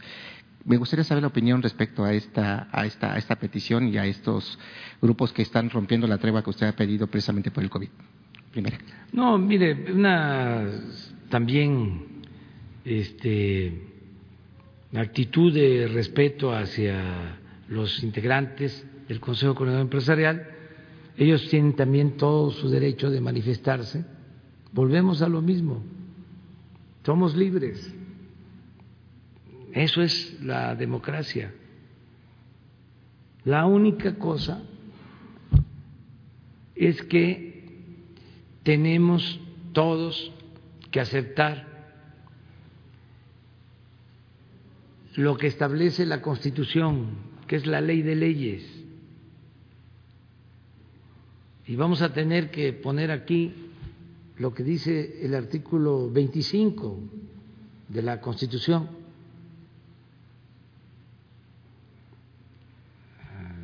No ahora, mañana, pasado, o a lo mejor no lo hacemos, pero existe eh, la Rectoría del Estado en la búsqueda del desarrollo. No puede ningún grupo imponer su política. Corresponde al Estado, corresponde al gobierno federal. Entonces, con todo respeto, nosotros no vamos a continuar con más de lo mismo. No van a haber rescates para potentados. Si hay una quiebra de una empresa, pues que sea el empresario el que asuma la responsabilidad, o los socios, o los accionistas, porque el Estado tiene que proteger a todos y no actuar otorgando privilegios para nadie. Se tiene que eh, poner por delante el interés general, el interés de la mayoría de los ciudadanos y de manera humanitaria atender con preferencia a los pobres. Es una gran injusticia, es una inmoralidad utilizar al Estado para rescatar a empresas o a instituciones financieras en quiebra. Si se trata de rescate, pues hay que hacerlo pensando en los que más lo necesitan no regresar a lo que sucedió con el FOAPROA, de bancos quebrados, banqueros ricos. No socializar las pérdidas y privatizar las ganancias. ¿Cómo se van a convertir en deuda pública las deudas privadas. No coincidimos en eso, pero no es ahora, de siempre. Yo he escrito sobre eso, hay un libro que se llama Proa, Expediente Abierto, donde denuncio todo lo que hicieron, porque no solo es el rescate, sino lo que desata de corrupción ese proceder.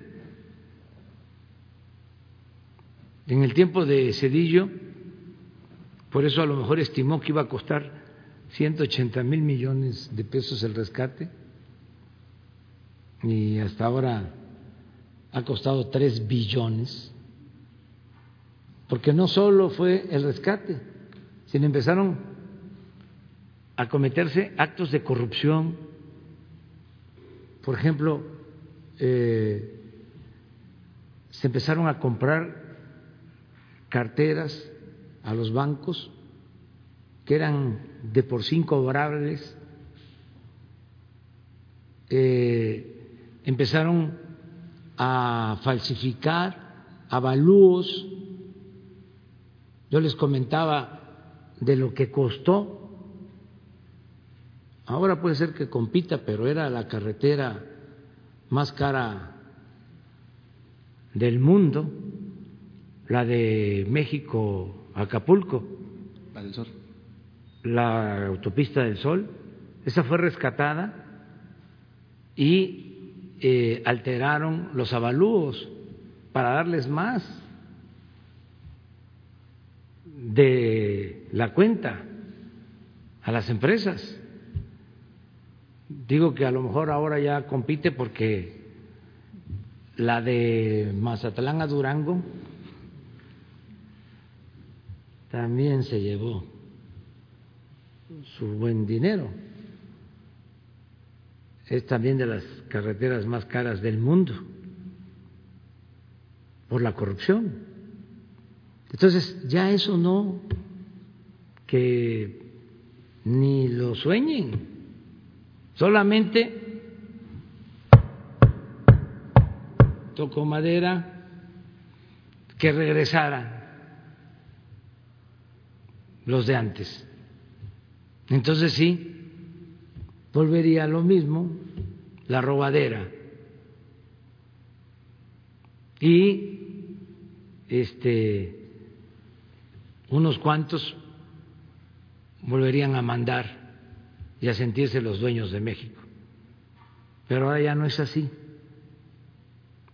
Sin faltar el respeto a nadie, sin ofender a nadie el gobierno representa a todos y tenemos que cuidar el patrimonio de los mexicanos. Eso es lo que puedo comentarte. Y esa es otra pregunta para el, para el, este, el maestro Soy Robledo. Si nos puede un poquito platicar sobre esta puesta en marcha del autódromo, bueno, de la unidad del autódromo Hermano Rodríguez, cuándo inicia operaciones, cuáles van a ser los elementos precisamente para recibir pacientes, qué se va, cómo, va a ser el proceso de trabajo y bueno, gracias.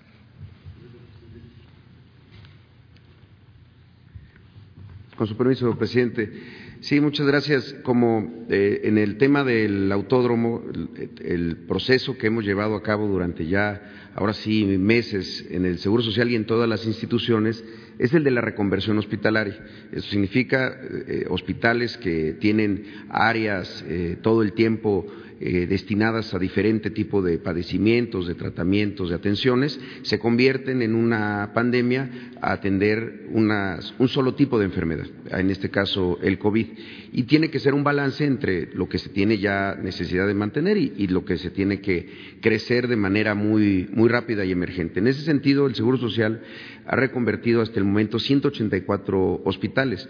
184 de los 250 hospitales de segundo nivel, más los de tercer nivel, estos son los centros nacionales, las UMAES, las unidades médicas de alta especialidad, eh, y, se han ido reconvirtiendo eh, con varias estrategias. Una de ellas, por ejemplo, es la derivación de algunos eh, tratamientos, de algunas urgencias y los partos y las cesáreas con el convenio que se tiene con los privados. ¿Esto qué significa? En el momento que los privados atienden a las embarazadas derechohabientes del IMSS, pues podemos liberar camas ahí para atender eh, COVID.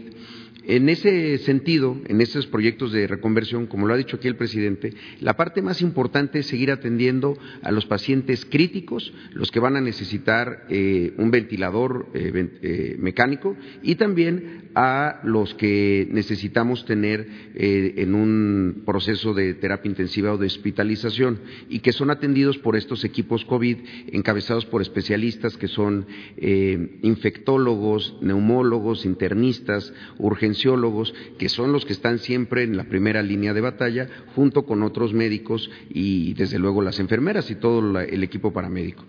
En este caso, en el hospital del Autódromo Hermano Rodríguez, que tiene su fecha de apertura para el próximo 13 de mayo, es decir, el miércoles de la próxima semana, es un modelo un tanto diferente. ¿De qué se trata? Muchos pacientes que tienen una comorbilidad, un factor de riesgo, ya sea este, diabetes, hipertensión o, algún otro de este, de este tipo, podrían ser enviados de manera ambulatoria. El 80% de las personas que se, eh, que se contagian y que buscan atención médica tienen un tratamiento de orden ambulatorio, es decir, están en su casa porque sus síntomas son, son leves. Pero hay un grupo que está justo ahí que, que puede desarrollar síntomas eh, más severos, que puede enfermarse y ponerse grave y que este tránsito de su casa y en esos días, como lo ha dicho el doctor López Gatel, tener una afectación respiratoria, además en muy poco tiempo, pues entonces preferimos tenerlo en observación. Es una observación en una, este, en una instalación hospitalaria con oxígeno hospitalario, con todas las, este, las, medidas que tiene cualquier eh, hospital y que es atendido por un grupo de médicos, un especialista que está acompañado de otros especialistas, pero diferentes, cardiólogos, geriatras, eh, anestesiólogos, y que están checando que su enfermedad, la otra enfermedad que puedan padecer, su comorbilidad, no se les descontrole. Y de esa manera, con unos eh, días de hospitalización ahí, entonces ya se pueden ir a su casa con seguridad.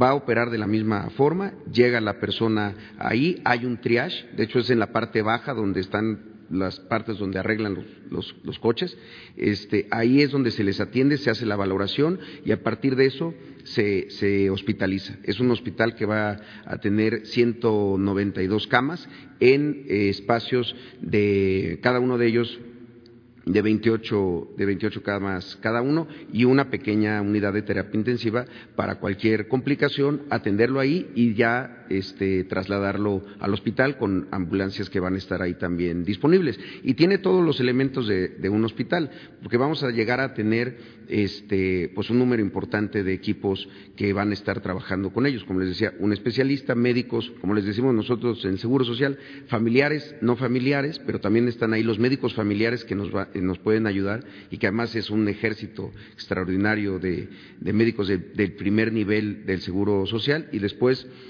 enfermeras y auxiliares de, enfermería. Ellos tendrán ahí también este, toda la parte de comedor, también la, preparación de la comida para los pacientes, eh, eh, vestidores, áreas todas las áreas para eh, los almacenamientos de los equipos de protección personal, los, los, medicamentos. Creemos, a partir de lo que han visto los médicos de todo el sector, que esta estrategia nos va a permitir justamente eso, que en los hospitales estén los casos graves y críticos y acá los casos de síntomas leves pero con comorbilidad. Es un poco la forma como va a operar. Eh, en ese sentido es como estamos creciendo esta reconversión y nos seguimos reconvirtiendo de manera eh, permanente en instalaciones eh, hospitalarias. Eh, gracias.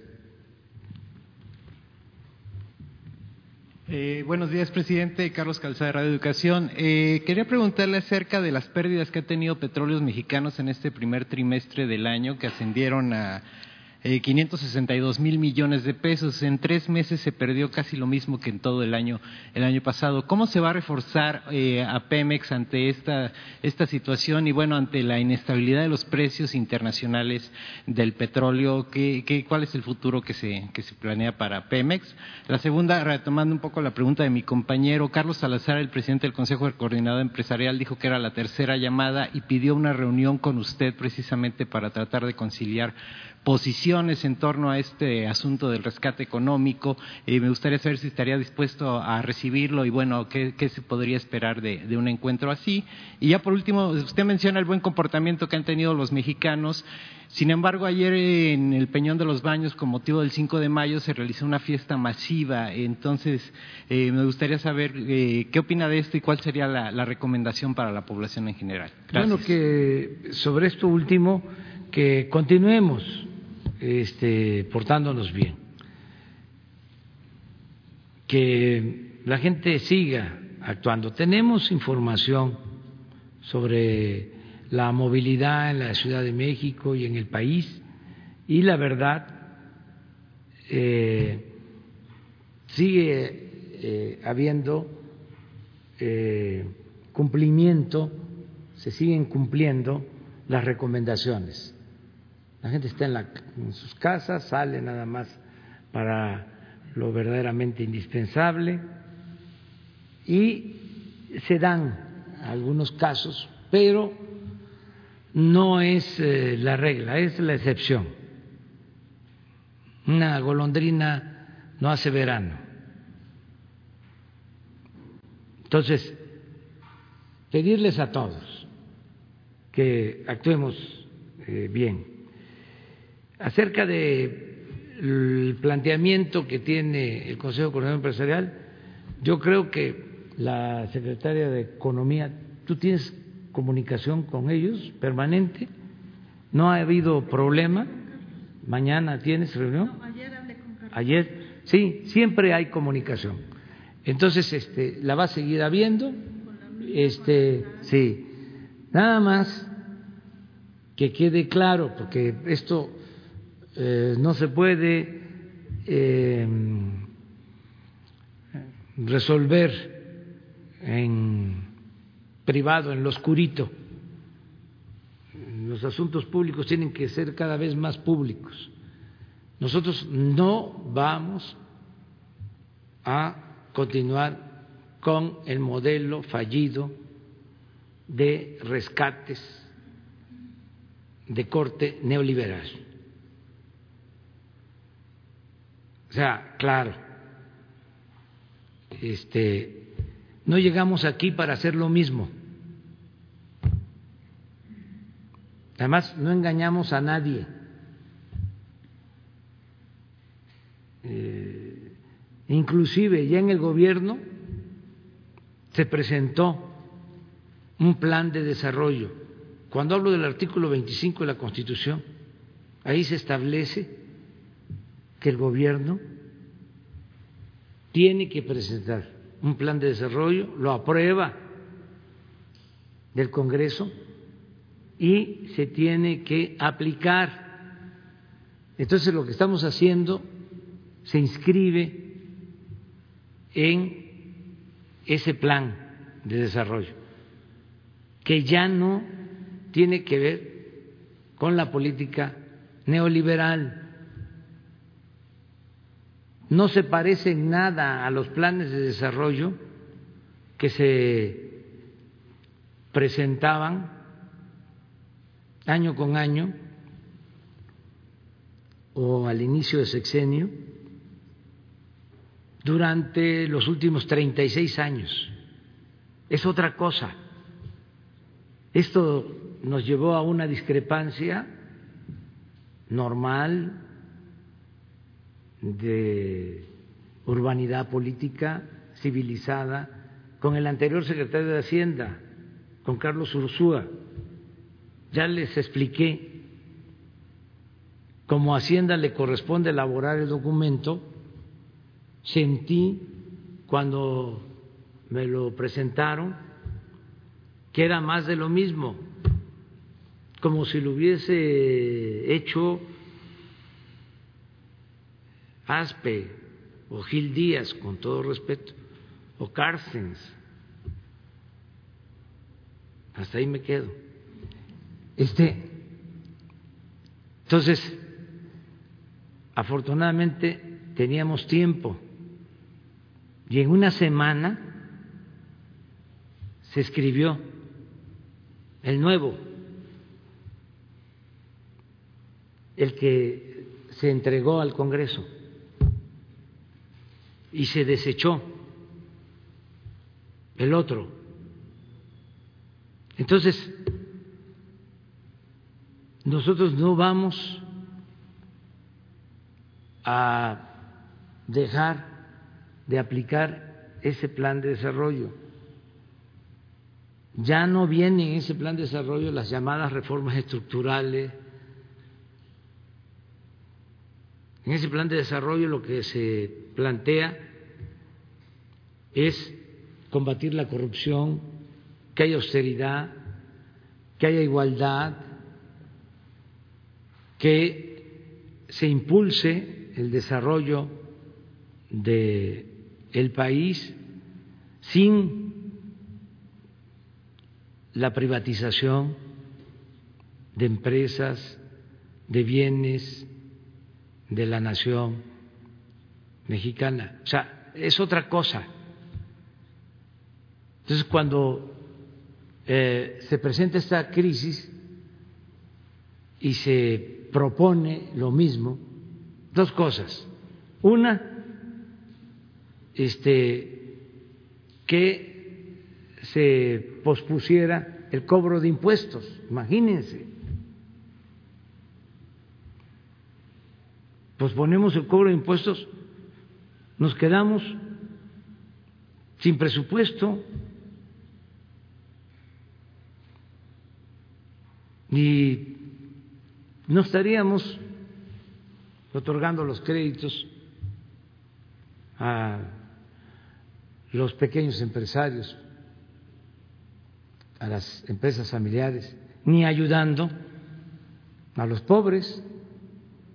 Entonces sí, se nos viene un estallido social. Yo puedo decir ahora a los que convocan a asaltar negocios les puedo decir, no tienen motivo, son delincuentes. Porque hemos garantizado que no le falta a la gente lo básico. ¿Qué hicimos cuando comenzó la pandemia? cuando empezó a convertirse en algo más preocupante. Decidimos dar cuatro meses de adelanto a las pensiones de adultos mayores, cuatro meses, y se entregaron esas pensiones del 10 de marzo al 10 de abril. En un mes se dispersaron 46 mil millones. ¿Para qué?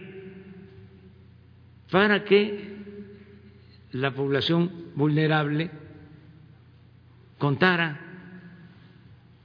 con recursos y enfrentara la eh, epidemia. Entonces, si decimos se pospone el pago de impuestos. Además, lo que conlleva esto es aceptar la cultura del no pago que estaba arraigada, la cultura del no pago de impuestos. de los de arriba. Si se les hace raro que ahora tengan que pagar, porque no pagaban, no consideraban como parte de sus gastos el pago de impuestos.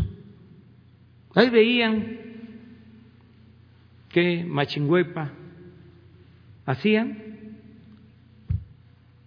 con los funcionarios de Hacienda, con los del SAT. Acuérdense que por ley se podían condonar los impuestos. Y eso lo prohibimos. Ya está en el artículo 28 de la Constitución, prohibido condonar impuestos. Entonces, pues yo sé que se sienten incómodos,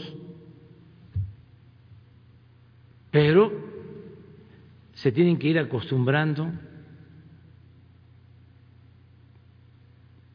Entonces, esa fue una propuesta del Consejo Coordinador Empresarial.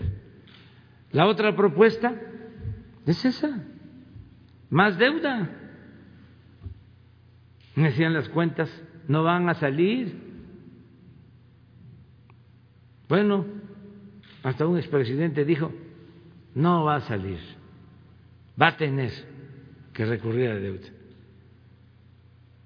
Pues estamos enfrentando esta adversidad y vamos a hacer todo lo que podamos para no aumentar la deuda. Por lo que ya expliqué, aumentar la deuda es trasladar eh, problemas a las nuevas generaciones, comprometer el futuro de las nuevas generaciones. No sé cuál es la otra pregunta. Sí, desde luego nos afectó mucho porque se cayó el precio del petróleo. Sin embargo, ya hay una recuperación, ha estado aumentando poco el precio del barril. Ayer estaba en 22 dólares, ya sí, ya tenemos utilidades El petróleo es un buen negocio porque, como lo he dicho en otras ocasiones, lo cual no es del todo bueno, no se le paga renta a la naturaleza. Entonces, cuesta extraerlo. El promedio en México está en 12 dólares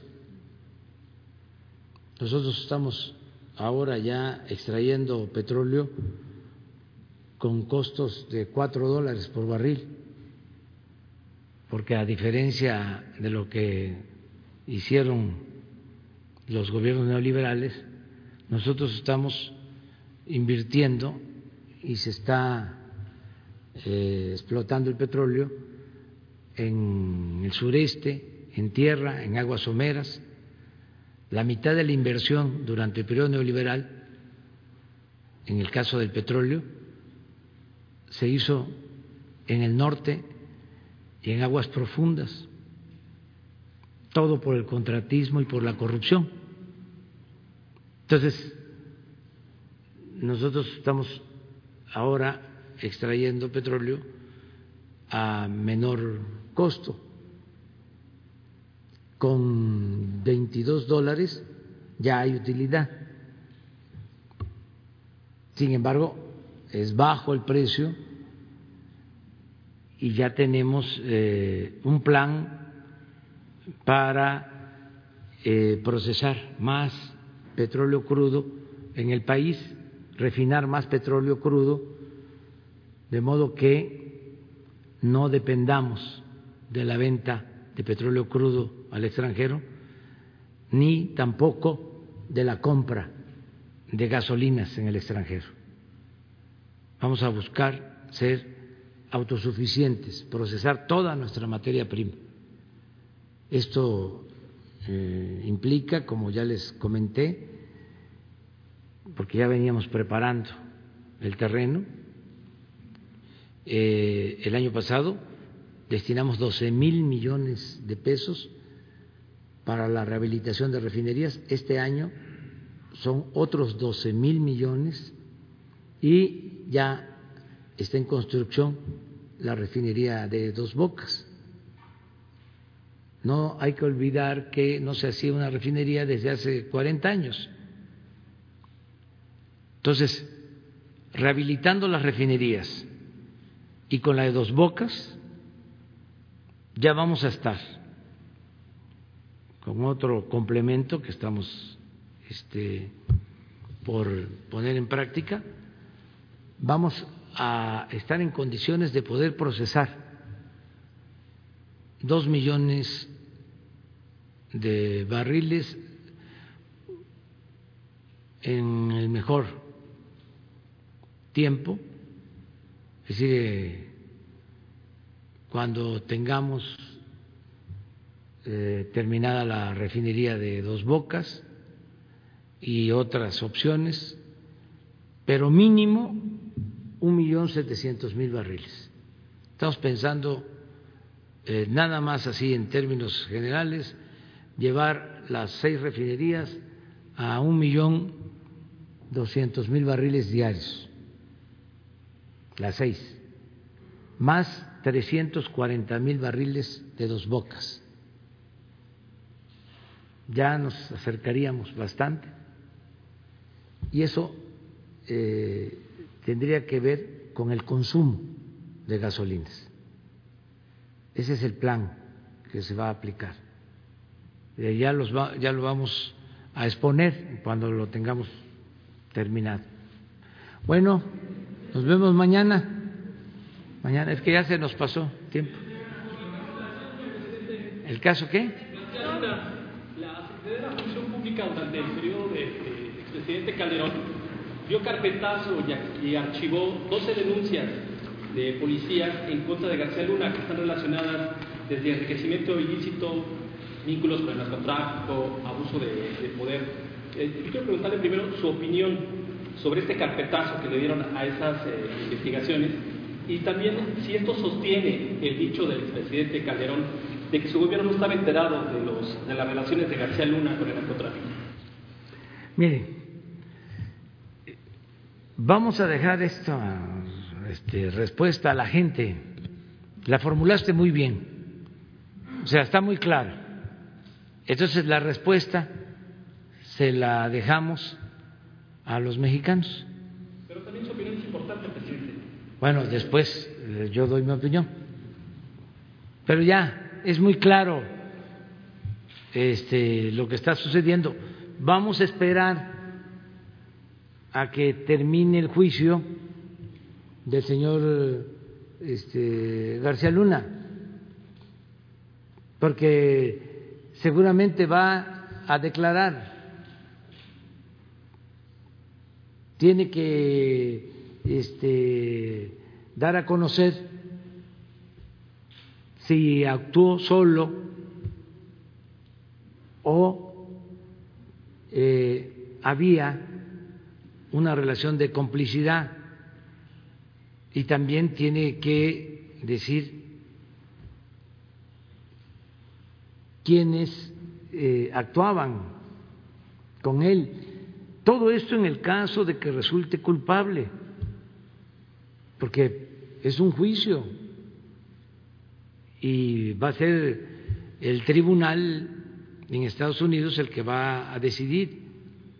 Lo otro, pues ya se sabe que había encubrimiento durante todo el periodo neoliberal, tampoco es eh, de un gobierno. Yo les eh, recuerdo un solo asunto, porque ejemplificar ayuda.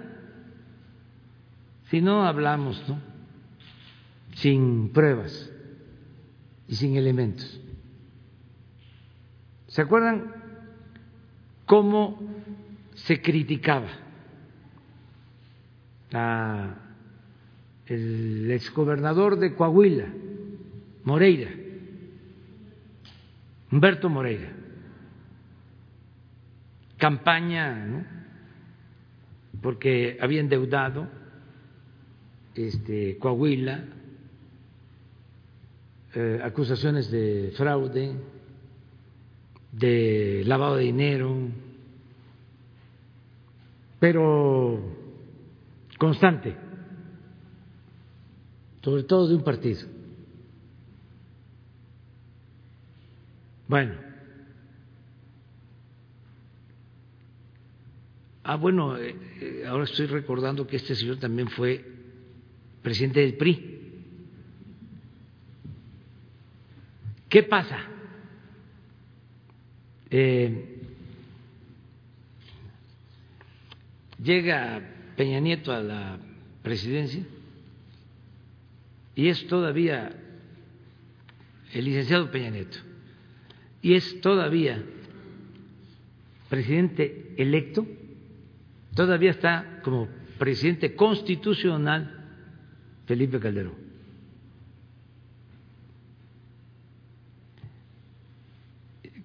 Como en noviembre del, ¿qué será? 2012. Y la antigua Procuraduría expide un oficio exonerando de los delitos al exgobernador Moreira. ¿Quién lo había acusado?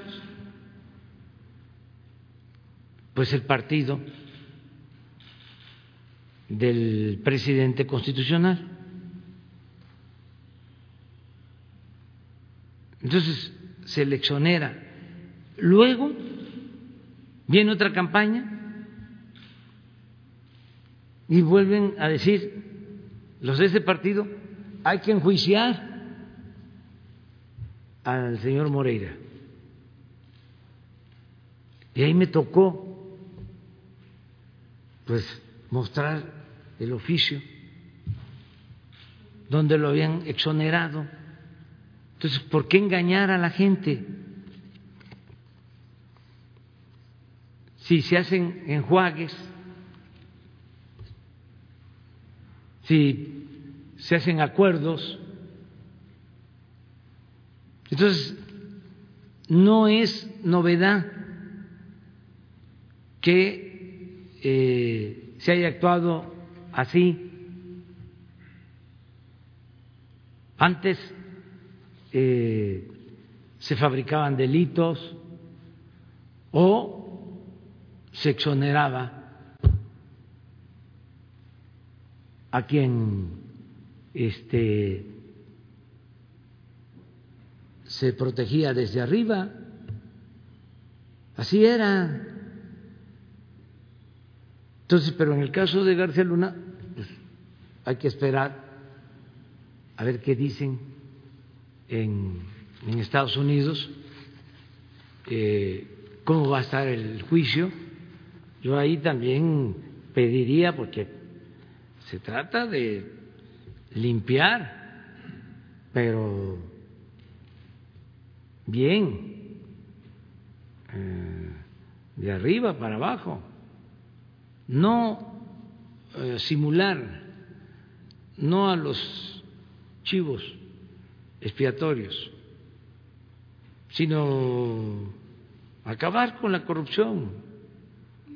En serio, ahí habría que investigar cuál es la responsabilidad de funcionarios de Estados Unidos, cómo se hicieron los acuerdos entre gobiernos, porque había una estrecha cooperación. Tan es así que cuando García Luna se va del país, va a Miami. No se fue a París. Entonces, ¿cómo estaba ahí el enjuague? Pero además, ¿en qué consistieron las operaciones que llevaron a cabo de manera conjunta la Secretaría de Seguridad y la DEA? ¿En qué consistió lo de la introducción de armas, el acuerdo entre gobiernos? A ver, ¿para qué nos andamos este, preguntando tantas cosas? ¿Por qué no se le pregunta? Bueno, si quiere él también, porque es este es libre de contestar, pero sería bueno saber si el expresidente Calderón sabía o no lo de la entrada de armas en el operativo de Rápido y Furioso. Nada más eso. ¿Y por qué lo permitió si lo sabía?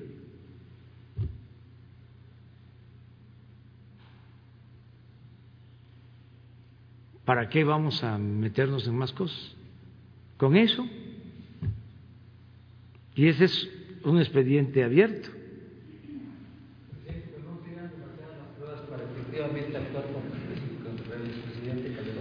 Pero eso lo tiene que resolver la gente. O sea, no, pues bueno, que lleven a cabo el procedimiento de consulta. ¿Es una cuestión de justicia? Sí, pero también de democracia. el pueblo manda, eh, es, en mi caso, eh, mandar obedeciendo, que la gente opine que se lleve a cabo una consulta y que pues todos participen, que hay que reunir firmas y yo les digo lo que ya he sostenido, no he cambiado de parecer. Yo siento que eh, lo importante es ver hacia adelante y que estos personajes eh, no eh, representan, nunca van a ser los protagonistas de una transformación. Nuestro pueblo, nuestra nación tiene muchas fortalezas. Entonces hay que pensar más en eso. Hay que pensar más en sacar adelante a México. A veces lo que molesta, pero nada más, uno tiene que serenarse y autolimitarse. Lo que más molesta es la hipocresía. Eso sí molesta. Ahora, como dicen los jóvenes, eso sí calienta. Pero, ni modo, ni modo. Y tiene que ser eh, la gente primero. Y otra cosa que es importante, la justicia no solo es castigar a los responsables, es crear condiciones para que no se repitan actos arbitrarios, crear condiciones que nunca más sucedan abusos de autoridad, actos de corrupción. Por eso, a veces considero que es más eficaz poner al descubierto el fracaso rotundo del modelo neoliberal. Es muchísimo más constructivo estigmatizar a los corruptos. Porque, ¿qué estaban logrando? Lo que pasa que es, muy fuerte la herencia cultural en México y no pudieron. ¿Pero qué eh, eh, buscaban? Que todos nos volviéramos corruptos. No se llegó a decir, pues, que la corrupción era parte de la cultura del pueblo. Y los dichos, el que no tranza no avanza. Y político pobre, pobre político. Y lo que decía el alazán tostado, Gonzalo N. Santos, con todo respeto lo digo porque además él lo escribió, está en su memoria, no lo estoy inventando, o sea, no fue de oídas, lo escribió. La moral es un árbol que da moras y sirve para una, sí, allá por Palenque. Usted, eso era lo que estaba prevaleciendo. Y lo otro, los aviones de lujo. Imagínense, presidente de un país con 60 millones de pobres en un avión de ese tamaño, que no lo tienen los jefes de Estado de los países con más desarrollo. O sea, ¿de dónde salen esas ínfulas? De prepotencia, esa arrogancia.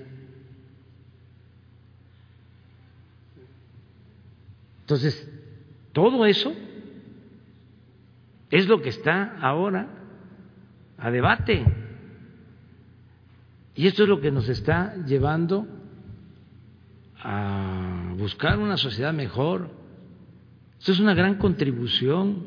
Por eso, entre más debate haya en los medios, mejor, y en las redes,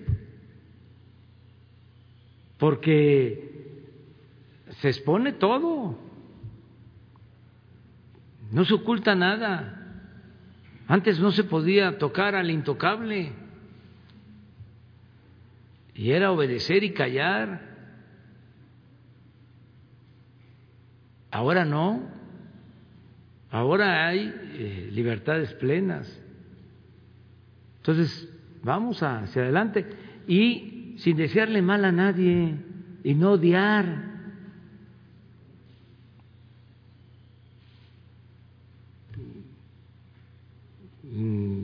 Ser fraternos y desde luego discrepar, ¿por qué no? Eso es la democracia, no podemos pensar igual todos, pero no llegar al odio, aunque nos hayan hecho daño, no odiar. No, es que el odio es lo peor que puede haber. Y yo creo que hay formas de ver la justicia. Nosotros estamos haciendo justicia, sin odio, y es más eficaz. Se los puedo probar de que sin lo espectacular meter a la cárcel, ¿no? porque eso es lo que se hacía. Vamos a, este, a poner un ejemplo, o dos o tres, se metían a la cárcel seguía lo mismo. Y ahora no saben cómo están de molestos. Y no necesariamente están en la cárcel, sino están molestos porque estaban colmados de privilegios y se sienten eh, mal no todos estoy hablando, pero tenían secuestrado al gobierno, tenían tomado el gobierno. Entonces, ¿qué es eso? ¿Qué se está haciendo? Justicia. Es justicia.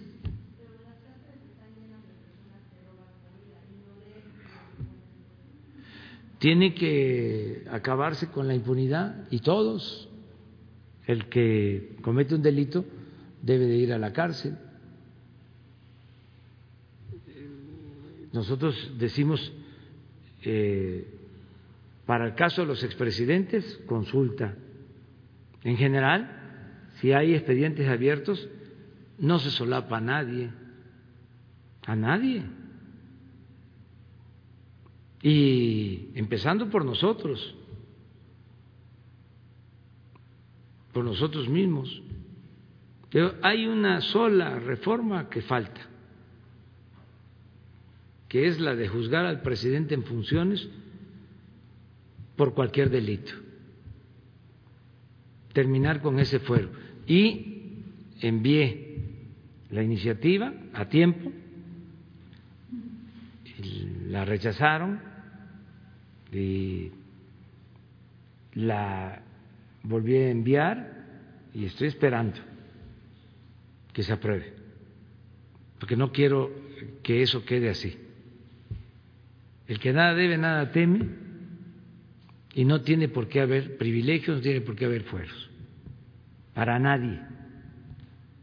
Y sí les puedo garantizar que este, no se mete a la cárcel a nadie por consigna desde que estoy aquí.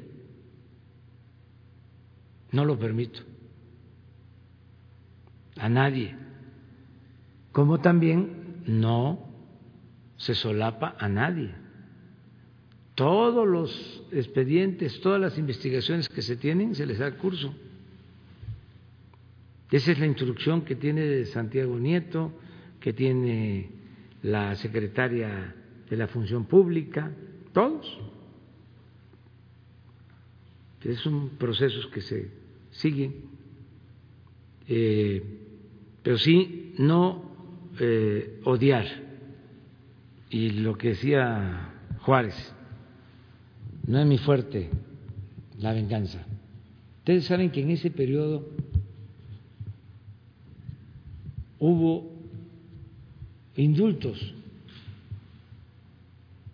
hubo en el periodo de Juárez eh, amnistías, solo no se actuó así por razones de justicia en el caso de Maximiliano. Y vaya que intervinieron este, personalidades, jefes de Estado, reyes, escritores, pidiendo que se le perdonara la vida a Maximiliano. Pero ahí eh, fue con apego a la legalidad existente. Fíjense lo que son las cosas. Para juzgar a Maximiliano se utilizó una ley que él mismo había expedido.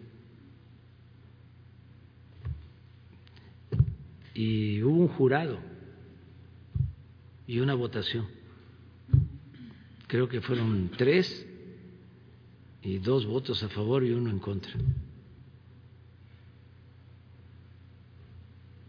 Y estaba de por medio lo de la invasión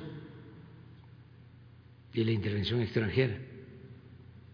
Y era eh, necesario dejar de manifiesto que México ya no podía seguir siendo eh, invadido por ningún país extranjero.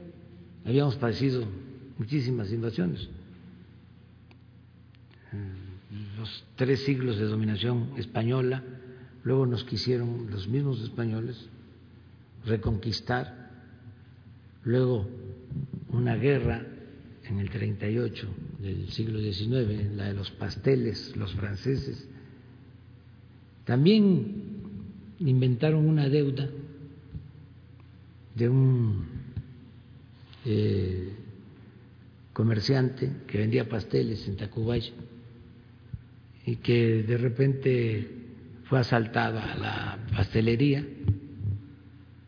y esa deuda quería que la pagara México y con ese pretexto nos invadieron en el 38. Y luego el gran zarpazo del 47, que nos quitaron la mitad del territorio. Y luego viene esta, de la que hablamos, que acabamos de conmemorar el 5 de mayo de 1862, la batalla de Puebla. Entonces, van los conservadores a traer a Maximiliano y a Carlota, la emperatriz,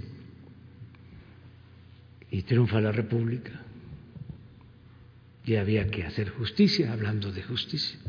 Son decisiones históricas fuertes, muy fuertes.